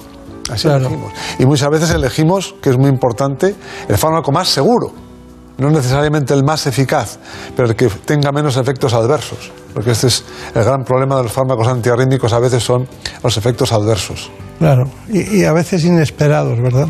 Exacto. Porque no hay una analítica de receptores de la digosina o la adenosina, no hay especificidad. Sí se sabe que este puede ir mejor en unos o este en el otro. ¿no? Claro. ¿Se siguen, ¿Se siguen administrando esos productos? Se siguen administrando. Es curioso, yo recuerdo, a lo mejor hace 30 años que- que están en el mercado, ¿no? Hace 25 años que no sale un fármaco antiarrítmico nuevo. no se atreven. Hasta, sí, es verdad que salió uno hace ahora como, como 10 o 15 años, pero llevaba mucho tiempo que no salía ningún fármaco antiarrítmico Pues- nuevo. Vi una fábrica de un, laboratorio eh, que tenía la sede en Porriño, en, en Galicia, que tenía un antiarrítmico y me llamó mucho la atención que, bueno, era, no, me, no recuerdo si era la digosina o, o era la, la digitosina, no me acuerdo exactamente si lo era, pero bueno, son fármacos que además ti- tienen toxicidad, ¿verdad? Ese es el problema, que como pueden tener efectos adversos, pues por eso es la dificultad en su desarrollo, Claro. en realmente crear fármacos más seguros. Ya le he pillado, ya le he pillado. Ahora sé por qué se dedica a la cirugía y a la ablación. claro. Porque ahí no hay toxicidad. Bueno, pero hay sus peligros también. Yo, yo creía que cuando Brenda fue a su, a su departamento a hacer las grabaciones de una intervención de una ablación, dice, no, em, lo hemos hecho con las, eh, con las eh, arterias eh, pulmonares. Digo, digo, lleva poco tiempo con nosotros, bueno, ya bastante. Digo, está equivocada, no puede ser. Y era con arterias pulmonares. Las venas pulmonares, las venas pulmonares. Venas pulmonares, sí. Así es. Me llamó la atención, digo, pulmón, pero venas pulmonares en relación con esto.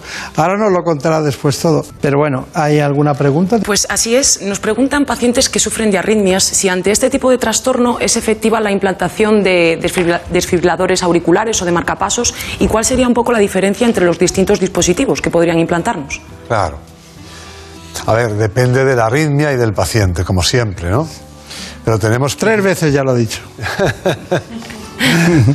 Porque esa es- ese es el arte de la medicina. Claro, claro, claro. Claro. Eh, puede ser sí, puede ser, depende. Depende. Eso es una cosa. Pues mira, el, eh, los marcapasos y los desfibriladores son los dos dispositivos que usamos con mayor frecuencia. Y básicamente lo que hacen es, digamos, lo opuesto. Los marcapasos dan pulsaciones cuando el corazón tiene demasiado pocas y los desfibriladores cortan una arritmia que sea demasiado rápida y peligrosa y la neutralizan restaurando la normalidad. Eso es así dicho en pocas palabras el funcionamiento de los dos. Pero claro, como hemos dicho, tenemos también los fármacos que hemos comentado un poco y tenemos las ablaciones como otra parte de la terapéutica, con lo cual es toda una serie de posibilidades y de nuevo tenemos que elegir para cada caso y en cada ocasión lo más adecuado. Claro, claro. Bueno, mire, para- ¿nos podría contar un poco eh, cómo viven ustedes? Se ha dicho lo que era, pero la fibrilación auricular, porque hay muchos tipos de alteraciones del ritmo cardíaco. Pero claro, eh, hay unos que son los peligrosos, la fibrilación auricular. Pues si tenemos un trombo, tenemos la posibilidad de que sea cerebral o pulmonar y entonces ya estamos perdidos si no actuamos muy rápidamente. ¿Cuánto tiempo tenemos para llevar a los pacientes a, a un hospital cuando ha tenido una fibrilación auricular seguida de un coágulo? Hombre, si ya ha habido un ictus, como dice, correr, correr, correr, ¿vale? Lo cual... Pero se disuelven si se llega pronto, ¿no? Sí, se pueden extraer o disolver, claro, según los casos. Eh, lo que ocurre que mm, la mayor parte de las veces efectivamente podemos actuar antes. O sea, un trombo no se forma instantáneamente cuando surge un episodio de fibrilación auricular. De hecho, se dice que se puede hacer un tratamiento de cardioversión dentro de las primeras 48 horas cuando surge un episodio de fibrilación auricular. O sea que hay un margen. Pero es verdad que no se puede dejar. Porque el problema es que la fibrilación auricular suele ser repetitiva. Suele presentarse un episodio, al cabo de unos días otro, al cabo de un mes otro. Entonces empieza a haber múltiples episodios y ahí es cuando empiezan ya a poder sobrevenir los problemas. Claro. Dígame el, eh, que todo el mundo se entere del concepto de cardioversión. Cardioversión quiere decir, bueno, restaurar el ritmo normal desde una situación de arritmia, en este caso de fibrilación auricular, que puede llevarse a cabo mediante el uso de un fármaco o mediante lo que llamamos cardioversión eléctrica, que es realizar un choque eléctrico, lo que sale en las películas, poniendo las Es palas. mejor eso, ¿no? Bueno, también de- depende de los casos, ¿no? Pero Usted es el eh, Mister Depende. ¿eh? Porque, Es que- claro, es no, pero es que, es que eso es la, la parte de la medicina que no está en los libros, ¿no? Es decir, el, el ver, el manejar, ¿no? El, el- hay una curva, pues hay que poner el intermitente hacia la izquierda o la derecha. Ustedes lo hacen también en ese caso. Y, y es de admirar, ¿no? Bueno, y, y de- dentro de la fibrilación auricular, eh, con gran eh, con riesgo de ictus, ¿cuándo hay que empezar a actuar? ¿Cuándo hay que, para que no ocurra, para que no le lleguen a usted? ¿Cómo haríamos? pronto, o sea, desde el primer momento. Hay que empezar a actuar desde el primer momento. Lo que pasa que, según cómo se presente, pues así nuestra actuación puede ser más intensa o menos en un momento dado, ¿no? Y ahí, como siempre decimos, ¿no? Hay que ser tan agresivo con la arritmia como la arritmia con el paciente. Ese es el, nuestro lema de trabajo, ¿no? Claro, claro, claro. Bueno, querida Brenda, Brenda Hermida estuvo con ustedes en el quirófano, lo vamos a ver enseguida, pero eh, ¿qué es la ablación precisamente por catéter? El concepto. Es un tratamiento físico que pretende anular las partes del corazón de donde surge una arritmia en concreto. Es decir, el- las arritmias no ¿Pero qué surgen, hacen? ¿Queman? no surgen de cualquier sitio, surgen de lugares concretos y esos son los que pretendemos anular para que no aparezcan las arritmias. ¿Y esos lugares que se, an- que se anulan quedan, diríamos, necrosados para siempre? Eso es lo que queremos. Son lugares eh, específicos, reducidos y además, digamos que no son importantes para el conjunto del desarrollo Claro, cardíaco, ni eléctrica ni mecánicamente. No afectan a la contractibilidad del Claro, corazón, si no sería terrible, claro.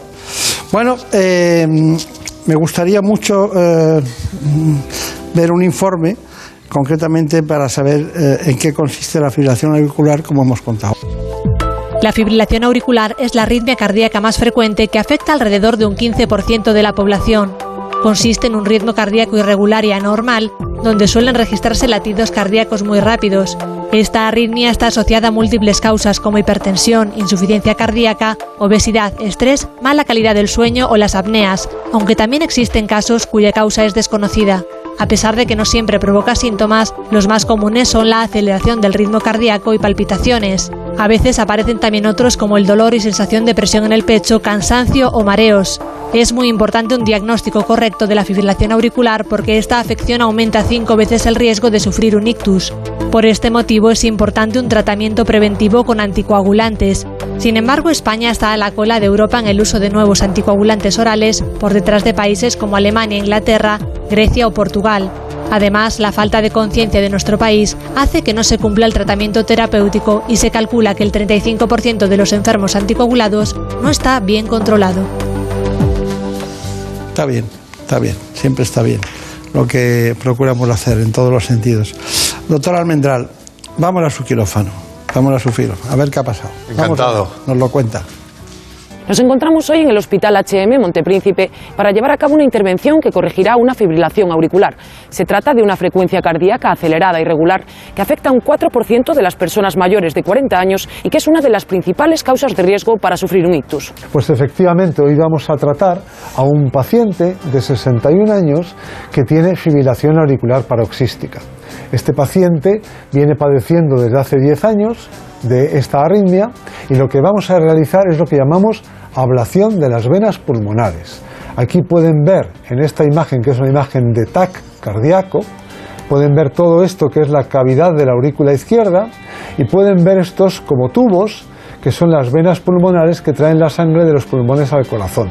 Y aquí es donde vamos a actuar. Les invito, si son tan amables, de pasar para observar cómo vamos a realizar esta intervención.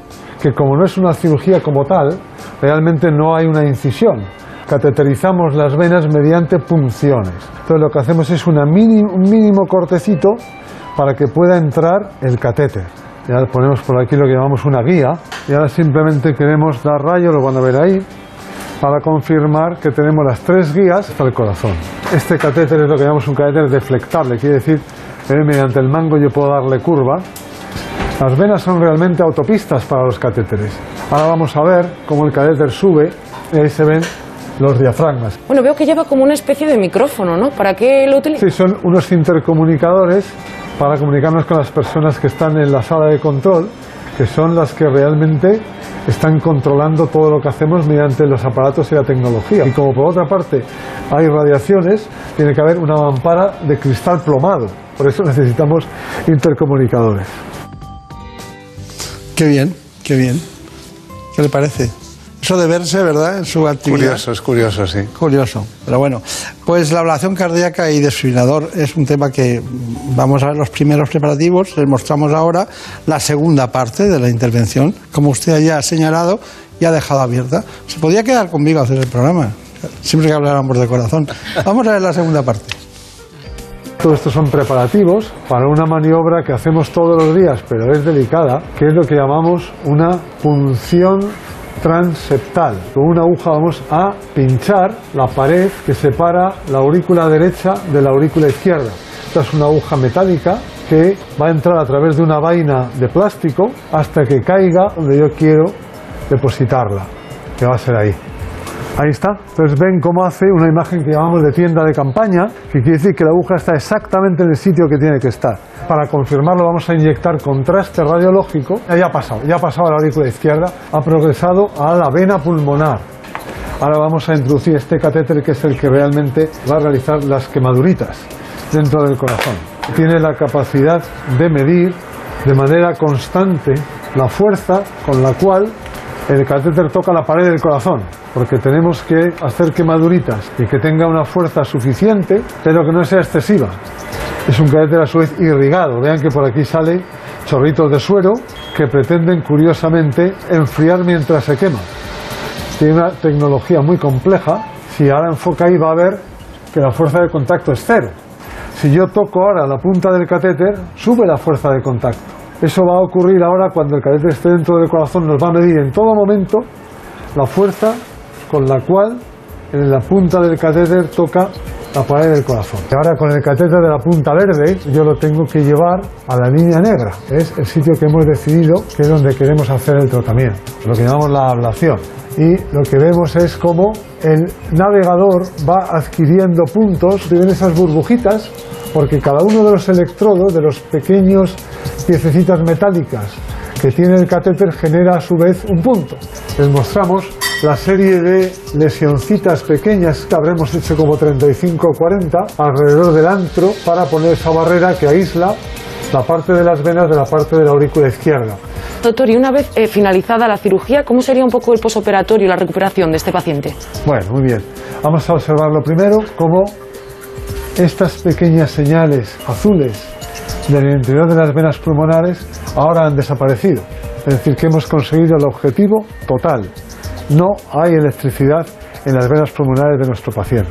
Y pasadas 48 horas puede restablecer una vida normal, aunque decimos que para digamos, una actividad laboral, una actividad intensa, recomendamos esperar cuatro días. Bueno, ¿se queda usted satisfecho? A mí eso de... Usted habla de las autopistas, esto es como una autopista, la- esto no es una autopista, es mucho más pequeño. ¿eh? Y cuando pasa el catéter estamos hablando ahí de milímetros, ¿no? Y hay que saber manejarlo, eso, hay que saber Hay que saber manejarlo, pero es verdad que la progresión por las venas es suave, es sencilla. Y lo que pasa, y el, corazón es una cavidad, ¿no? Son cavidades y en ese sentido, más que el desplazamiento del catéter, lo que es, es más complejo es llevarlo al punto exacto. Claro. Porque Pero se moverlo es más fácil, pero el punto exacto, eso es lo que a veces nos Se cuesta. la ha visto muy entusiasmado con la ventana. Dice, ya estamos en la ventana. muy bien. Última pregunta. Pues eh, precisamente viendo ahora la, la ablación por catéter que usted ha realizado, siendo un procedimiento muy poco invasivo, nos preguntan por la eficacia de sus resultados. Es decir, cuáles son un poco las, las cifras en torno a la recuperación tras esta. Eso sí que está bien. Estamos apretando. Eso es lo más importante, eso es. Pues de, de nuevo depende, pero, pero vamos, estamos hablando, depende de los casos, entre 60 y 85% de eficacia en el caso de la fibrilación auricular, que es, digamos, la arritmia que hoy día es más difícil de conseguir un buen resultado, ¿vale? En lo que son taquicardias paroxísticas, que son otras arritmias menos complejas, ahí sí que podemos superar el 90% de eficacia. Claro. ¿Cómo deseamos todos llegar al 90% en todo en medicina? eh? Claro. Bueno, ¿Cuál es su conclusión? Le dejamos una. Hombre, mi conclusión es que esto es un tratamiento, digamos, radical, porque pretende erradicar el problema de fondo. Y por tanto, en la medida en la cual eh, anulamos esas zonas que producen la enfermedad, nuestro paciente va a quedar libre de ella. O sea que, eh, digamos, ofrece curación, que es, digamos, una palabra maravillosa en medicina, que por desgracia muchas veces no la conseguimos, pero es nuestro objetivo con este tratamiento. ¿A qué hora se levanta? A seis y media. A las seis y media. ¿A qué hora va a casa? Ay, madre, ay, madre. Muchas veces a las 10 de la noche. Muchas veces. Esa es la verdad. Eso es que se lo pregunto siempre que noto que hay un especialista que está más preocupado por su especialidad y por todo que por el resto del mundo, ¿no? Muchas veces, como digo, trabajo de 8 a 9. Para no engañar a nadie, ¿no? Bueno, pues este es Jesús Almendral, uno de los grandes. Muchas gracias. Muchísimas gracias. Gracias. En buenas manos. ¿Conoces la relación entre cuidar de tu hogar y cuidar de ti? En Murprotec sabemos que cuando eliminamos las humedades de forma definitiva de tu hogar estamos cuidando de ti y de tu familia. Una vivienda libre de humedades es sana y segura. Llámanos al 930 1130 o accede en murprotec.es. Cuidando de tu hogar, cuidamos de ti.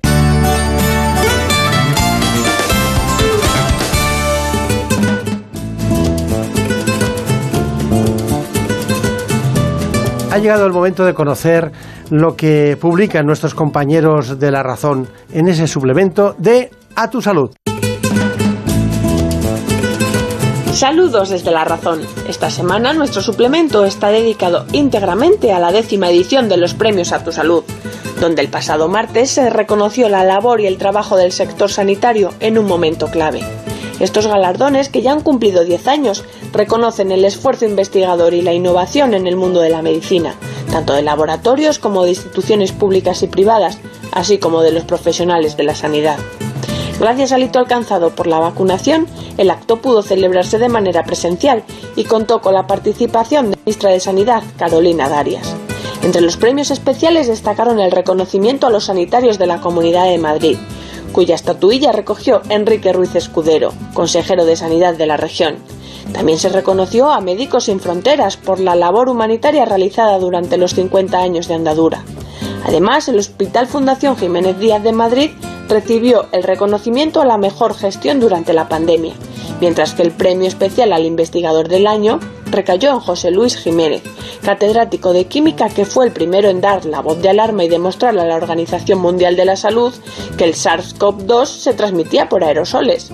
Además, también se reconoció la labor de mi farma Vallatida, como mejor e-commerce de salud y para farmacia.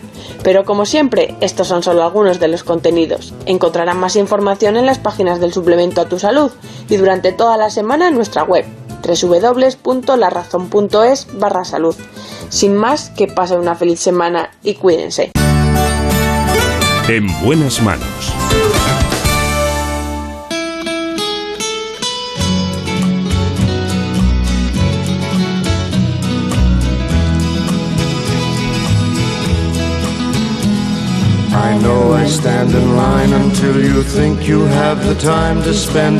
A mí. Zamorano me ha pillado hoy, me ha pillado.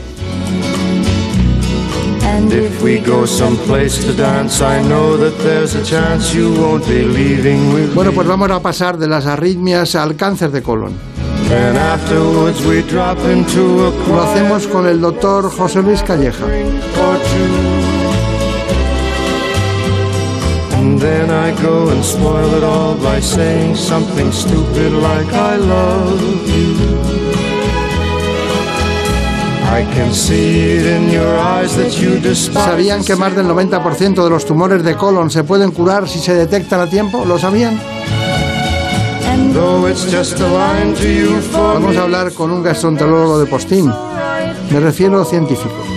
Es un hombre que trabaja diariamente en el Hospital Puerta de Hierro de Madrid.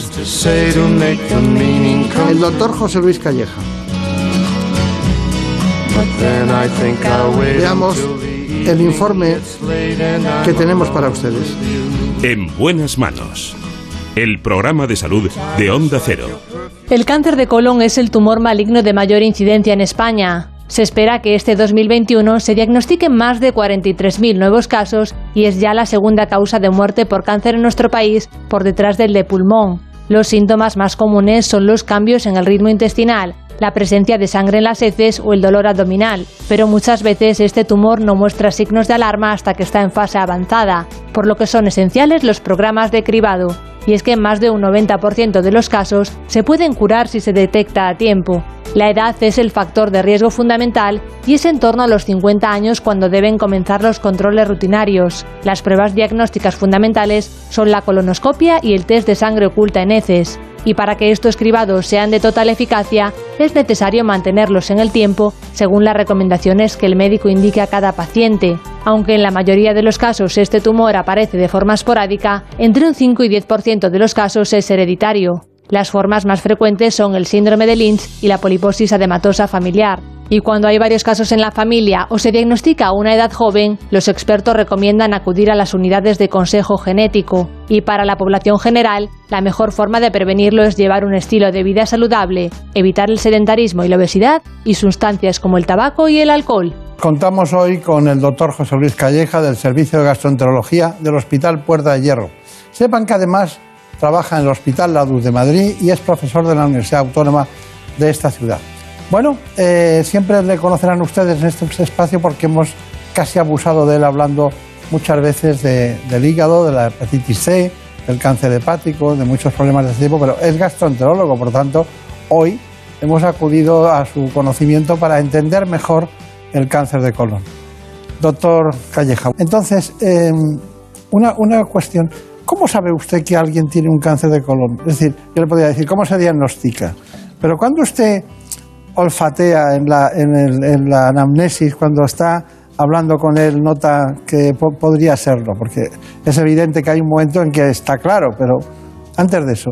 Ah, A pesar de que la mayor parte de los tumores pueden aparecer en un entorno asintomático, y esto realmente probablemente luego podremos hablar de cómo intentar eh, prevenirlos o por lo menos diagnosticarlos incluso antes de que presenten síntomas, en la consulta muchos pacientes vienen con síntomas que pueden sugerir la presencia de un cáncer de colon. Por ejemplo, alteración del ritmo intestinal. Pacientes que de repente cambian su hábito intestinal, que habitualmente eran estreñidos y de repente empiezan a tener un número mayor de deposiciones, o por el contrario, que tenían un ritmo normal y de repente se hacen más estreñidos, que tienen alteraciones analíticas, por ejemplo, que tienen un cierto grado de anemia, que tienen dolor abdominal, deben ser síntomas, sobre todo en los pacientes por encima de 45 años, que nos tienen que hacer poner, levantar la bombillita sobre que puede ser un cáncer de colon. Claro, claro, claro. Bueno, eh, tengo muchísimos datos, pero hay uno fundamental y es que eh, hay una serie de elementos que utilizan ustedes, ¿no? Aquí todo el mundo dice, me voy a hacer una colonoscopia, ¿no? Pero hay muchas cosas. ¿Eh? O Yo estoy seguro que usted les hace una exploración abdominal a todos, ¿eh? Obviamente en cualquier paciente hay que hacerla siempre. paciente. Bueno, y luego, y luego, si se dan alguno de esos síntomas, ¿qué hace lo primero? ¿Qué exploración hace? Vamos a ver, si el paciente tiene síntomas, como le he comentado, de alteración del ritmo intestinal, tiene eh, anemia o tiene algún síntoma que sugiere la presencia potencial posible de una neoplasia de colon, la exploración de referencia es la colonoscopia. Otra cosa es que realmente, eh, como hablaremos probablemente en una fase posterior, si en población general asintomática, la colonoscopia es el mejor método para detectar cáncer de colon asintomáticos. Pero en sintomáticos, sin duda alguna, la exploración de referencia es la colonoscopia. La colonoscopia es una exploración, ahora comentábamos que pues, eh, eh, mucha gente se la hace de una manera rutinaria, que ha cambiado tanto en cuanto ahora la hacemos una sedación completa, con lo cual realmente es una prueba habitualmente indolora, con un número escasísimo de complicaciones en manos expertas, que permite la visualización directa de, de toda la mucosa colónica, con lo cual el diagnóstico es muy sensible y muy preciso. Bueno, eh, hay alguien que, que por lo que sea tiene un familiar que le diagnostican un cáncer de colon. Eh, ¿cómo, cómo, haría usted el árbol de preocupación y quién está indicado a hacerle una colonoscopia? ¿Qué tipo de familiar? ¿De primer grado? ¿Cómo es eso? La, la colonoscopia, la, perdón, el cáncer de colon eh, no tiene más factor de riesgo de manera relevante que la edad. ¿eh? Casi todos los cánceres aparecen en pacientes mayores de 45 años, aunque lógicamente hay excepciones en, en pacientes eh, más jóvenes. Y el, eh, el tener un, un familiar de primer grado, eh, lógicamente aumenta las posibilidades de tener un cáncer de colon. Bien sea un familiar de, de primer grado que ha tenido pólipos o que ha tenido eh, cáncer de colon. En los pacientes que han tenido un antecedente de primer grado, eh, habitualmente les recomendamos hacerse una colonoscopia a partir de los 50 años o 10 años añ- antes del caso índice que, eh, que es- al que se refiere. Es decir, si su padre ha tenido un cáncer de colon a los 40 años, recomendamos hacerse la colonoscopia 10 años anteriormente. Y si es, como es habitualmente, a partir de los 50 años, lo recomendamos, como digo, eh, a partir de esos 50 años hacerse una prueba de, de control. Las recomendaciones varían en diferentes sociedades, pero básicamente, como prueba de screening o de despistaje en población de riesgo, de riesgo elevado, que tiene un familiar por lo tanto, eh, de primer grado, se recomienda la colonoscopia. Bien. Bueno, supongo que el adenocarcinoma es el más frecuente de todos. Pero puede haber incluso sarcomas y puede haber carcinoides de algún tipo, de todo tipo, incluso hasta melanomas puede haber en... Puede haber metástasis de otro tipo de tumores, pero es excepcional. Bien, Más del 95% de los tumores de colon suelen ser adenocarcinomas. Y, y le llegan a usted porque a lo mejor no son, si son entre 3 y un 4%, eh, pueden tener la poliposis adeno- adenomatosa familiar, ¿no? En esos casos, ¿se, han encontrado algunas? Sí, sí. Eh, de hecho, en la mayor parte de hospitales, en el nuestro, en el Hospital de la Luz, tenemos una consulta de cáncer de colon de alto riesgo que precisamente evalúa a familias en los cuales ya no solo hay un caso de un familiar de primer grado, sino hay varios casos entre familiares de, primer grado que tienen eh, cáncer de colon. Son situaciones excepcionales, tanto del síndrome de Lynch como la poliposis anematosa familiar, etcétera, que predisponen a, a tener tumores eh, colónicos y que son pacientes que necesitan otro tipo de seguimiento diferente. Un seguimiento mucho más cercano, con endoscopias. Incluso en algunos casos tenemos que indicarles la resección del colon como una medida profiláctica. Es decir, en algunos pacientes es tan eh, seguro que van a tener un cáncer de colon que en muchos casos se hace una, una resección del colon casi en su Con totalidad. anatomía patológica negativa, pero se hace. Exactamente. Se hace para que el, digamos, el segmento de colon que nos queda por revisar sea lo menor posible con la mejor calidad de vida para los pacientes. He, he leído algo de la poliposis adenomatosa familiar atenuada. ¿Por qué? Porque hay formas diferentes de, de presentación dependiendo de la, eh, de la carga genética que tenga eh, e- ese paciente. Y hay pacientes que tienen unas manifestaciones más floridas que se acompañan de otra serie de tumores y por otro lado existe una, una variante, vamos a decir, más eh, con menos afectación, que son las, las, eh, las, eh, las variantes de un- una poliposis atenuada. Claro. Es, las dos son malas, pero es peor el síndrome de Lynch, ¿no? Bueno, obviamente, insisto, depende de, de la carga genética, depende de la situación, pero efectivamente, síndrome de Lynch en muchas de las familias se acompaña de adenocarcinomas en gente muy joven. Hay familias en el hospital que tienen eh, cáncer de colon hasta pacientes de 14, 15, 16 años. ¿no? Claro, Entonces, bueno, lógicamente eh, afecta a gente más joven, a veces son tumores más agresivos, tumores que son más difíciles de diagnosticar en algunos casos y que por lo tanto tienen un peor comportamiento. ¿Cómo diría usted que ha afectado la situación generada por el coronavirus en los programas de, cribado de cáncer de colon? Bueno, eh, la afectación ha sido muy importante. Más de, durante muchos meses, los programas de cribado fueron detenidos por simplemente, eh, digamos, la, imposibilidad de hacer eh, exploraciones en el hospital o con, un número muy reducido. Y además existe que una vez que estaban puestos en marcha, ha habido mucho miedo por parte de los pacientes en venir al hospital. Incluso pacientes asintomáticos han presentado, de alguna manera, un retraso en el diagnóstico que tiene lógicamente un impacto en que se diagnostican los pacientes más avanzados y por lo tanto con peor capacidad de curarles. ¿eh? Hay que darse cuenta que un tumor localizado en el colon se cura más de un 90%. Eh, Pero siempre que se diagnostique a tiempo. Exactamente. Y la pregunta que yo digo, ¿qué, qué entienden por diagnosticarse a tiempo? Bueno, básicamente cuando, o sea, lo ideal sería diagnosticarlo en una fase absolutamente superficial, en el que incluso se puede intervenir endoscópicamente, no hace falta operar, digamos, quirúrgicamente, como hace eh, el doctor Durán, no, mm, se podría perfectamente eh, intervenir endoscópicamente. Estos son los que tienen un pronóstico mejor, prácticamente. Con esa resección endoscópica conseguimos la curación del 99%. Obviamente lo que te- entendemos por tumor localizado es obviamente el que está en el colon y sobre todo el que no ha llegado a invadir profundamente la pared del colon. Por lo tanto, la que tiene menos posibilidades tanto de recidiva local como de metástasis a distancia. Claro, claro, claro. Eh, me imagino que siempre seguirá el mismo proceso abandonado a su curso, ¿no? Habrá primero invasión linfática y luego hematológica y luego peritoneo total, ¿no? Así. Tiene que, tiene que ver mucho con la profundidad de la afectación de la pared colon. Claro, claro. Cuanto más superficial, mejor pronóstico. ¿Alguna pregunta más? Pues eh, también nos preguntan por qué papel juega exactamente la alimentación en este, en este tipo de patología. Eh, ¿Hay alguna pauta dietética que usted nos recomendaría para poder prevenirlo? Bueno, eh, existen numerosos estudios que dicen que la dieta mediterránea rica en, fibra y en fruta y verdura eh, disminuye claramente la incidencia de cáncer de colon y que es saludable para, para, para esto. Más allá de eso, como digo, los principales factores de riesgo son la edad, por encima de 50 años, y la presencia de familiares directos que tengan pólipos o cáncer de colon. Brenda Armida, tenías una pregunta que estabas muy inquieta con ella. Sí, porque hace un rato usted nos hablaba de los familiares de primer grado, de adelantar en ellos la- las colonoscopias incluso hasta 10 años. Y sobre este tema de la prevención, en caso de existir antecedentes eh, familiares, ¿deberían de acudir a las unidades de consejo genético o incluso adelantar los programas de cribado? Si es un familiar de primer grado eh, único, lo razonable es que se pongan en contacto con su médico de familia. Todos los médicos de familia en España están absolutamente entrenados en, digamos, en detectar eh, este tipo de, de antecedentes familiares e indicar, como digo, en estos casos, o bien la sangre oculta o bien la colonoscopia, dependiendo del caso.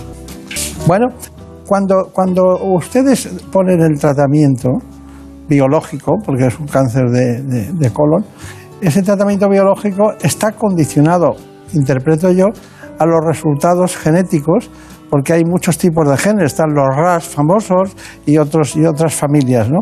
Y según el tipo de genética que tengan, ustedes ponen un fármaco u otro, ¿es correcto? Bueno, habitualmente el paciente, una vez que se ha operado, la pieza se analiza y habitualmente es, es el oncólogo el que se ocupa de, digamos, primero, valorar, por un lado, como digo, el estadio del tumor y, por tanto, el riesgo de recidiva local o de metástasis y plantear según todas las características del paciente, incluyendo edad, localización del tumor, mutaciones del tumor, si hace falta o no dar un tipo de quimioterapia adyuvante después de la cirugía o si por el contrario el paciente pasa a sus revisiones endoscópicas y clínicas habituales. Eso habitualmente lo suele hacer el oncólogo. O sea que aquí el papel lo tenemos muy bien dividido. Nosotros vemos a los pacientes y diagnosticamos. eh, en la mayor parte de los casos, o en algunos casos, curamos esos tumores si se pueden intervenir endoscópicamente, tumores superficiales, incluso con técnicas que nos permite hasta disecar la parte submucosa del colon. Esto es realmente son avances muy importantes porque evitan una cirugía como la que ha planteado el doctor Durán, que no deja de ser una cirugía mayor, una cirugía de resección de colon. Los casos que son más avanzados tienen que operarse y los casos que se operan y además tienen una profundidad mayor de afectación tienen que pasar luego al oncólogo que se encarga de diseñarles un tratamiento oncológico de quimioterapia habitualmente a la medida de ese paciente, teniendo en cuenta sus mutaciones, la localización del tumor, la edad del paciente. Bueno, ¿Cuánto tiempo, diríamos, está rehabilitado? Eh, ya sé que tienen que pasar cinco años para decir que puede, podría estar curado, pero eh, diríamos, ¿cuánto tiempo tarda todo ese proceso Bueno, eh, nosotros intentamos tener al paciente eh, intervenido en, cualquier escenario, sanidad pública o privada, mucho menos de un mes. Es decir, que desde que se diagnostica hasta que se opera y habitualmente el tratamiento oncológico directo suele comenzar una vez el paciente está recuperado de la cirugía, que con la las técnicas laparoscópicas pueden empezar en muy pocas semanas y se suele extender, dependiendo del tipo de tratamiento, entre seis meses y un año después de la cirugía. A partir de ahí el paciente sigue revisiones y dependiendo de la extensión del tumor, pues ya tiene otro tipo de tratamientos quimioterápicos o no, o simplemente seguimiento endoscópico y clínico. Muy bien, usted ha dicho que aumentaba con la edad el riesgo, efectivamente, y las asociaciones de pacientes están eh, trabajando mucho para hacer una concienciación colectiva de este problema. Recuerdo las campañas de la Cruz Roja, como otras muchas asociaciones, pero hay una que es eh, concretamente la aso- Asociación Europa Colon. ¿La conoce, no? Perfectamente.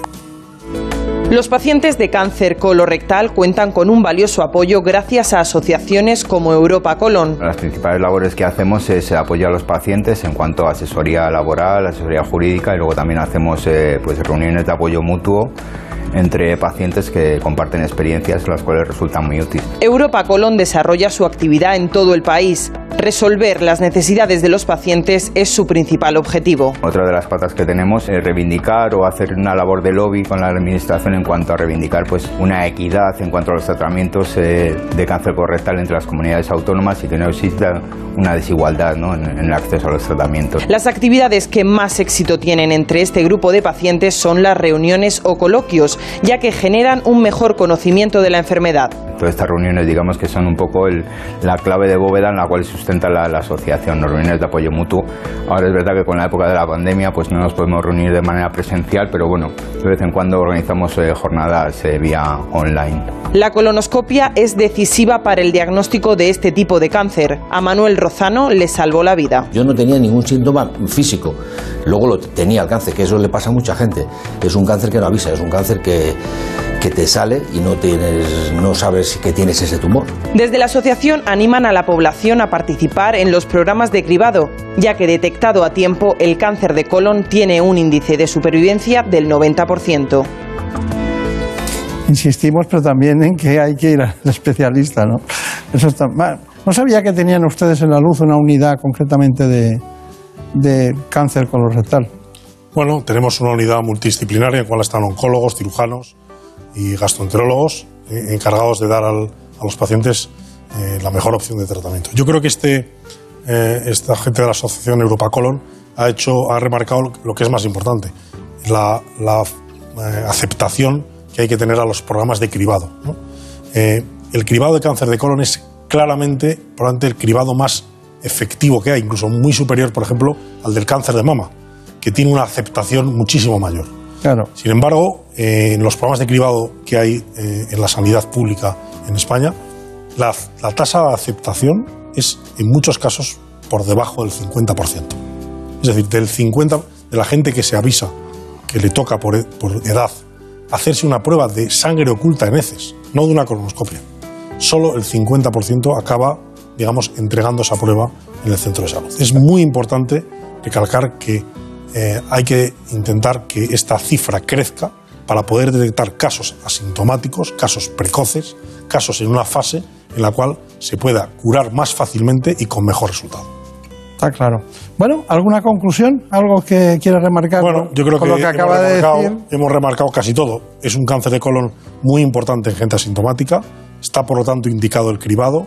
El cribado es muy efectivo y la gente no tiene que tener miedo. La colonoscopia a día de hoy es una exploración segura, una exploración que se hace eh, en casi todos los casos, en la mayor parte de los casos, con una sedación que hace que sea una prueba razonablemente confortable y que permite salvar muchas vidas. Bueno, pues nada, mucha suerte, muchas gracias, que sea Muchas muy gracias feliz. por la invitación siempre. Y hasta, y hasta pronto. En buenas manos.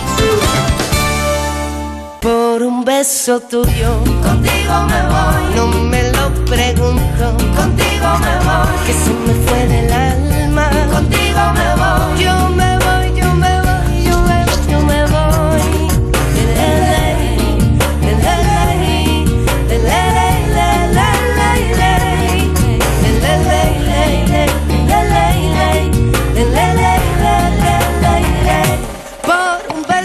Un programa en el que se ha producido todo en la realización por Jorge Zamorano. Por un beso perdiendo el miedo se dejó llevar Y se En la producción estuvo, como siempre, Marta López Llorente, tu boca loca la otra santa de Ávila, claro. Por un beso tuyo ya no tengo dueño Acércate un poco, muéveme a besar. Por un beso tuyo. Les dejamos, les ruego que esta mañana vean el programa En qué me pasa, doctor, concretamente en la sexta. No lo olviden, cada semana a las 9 de la mañana. un beso tuyo Contigo me voy. No juegues conmigo Contigo me voy. Quédate esta noche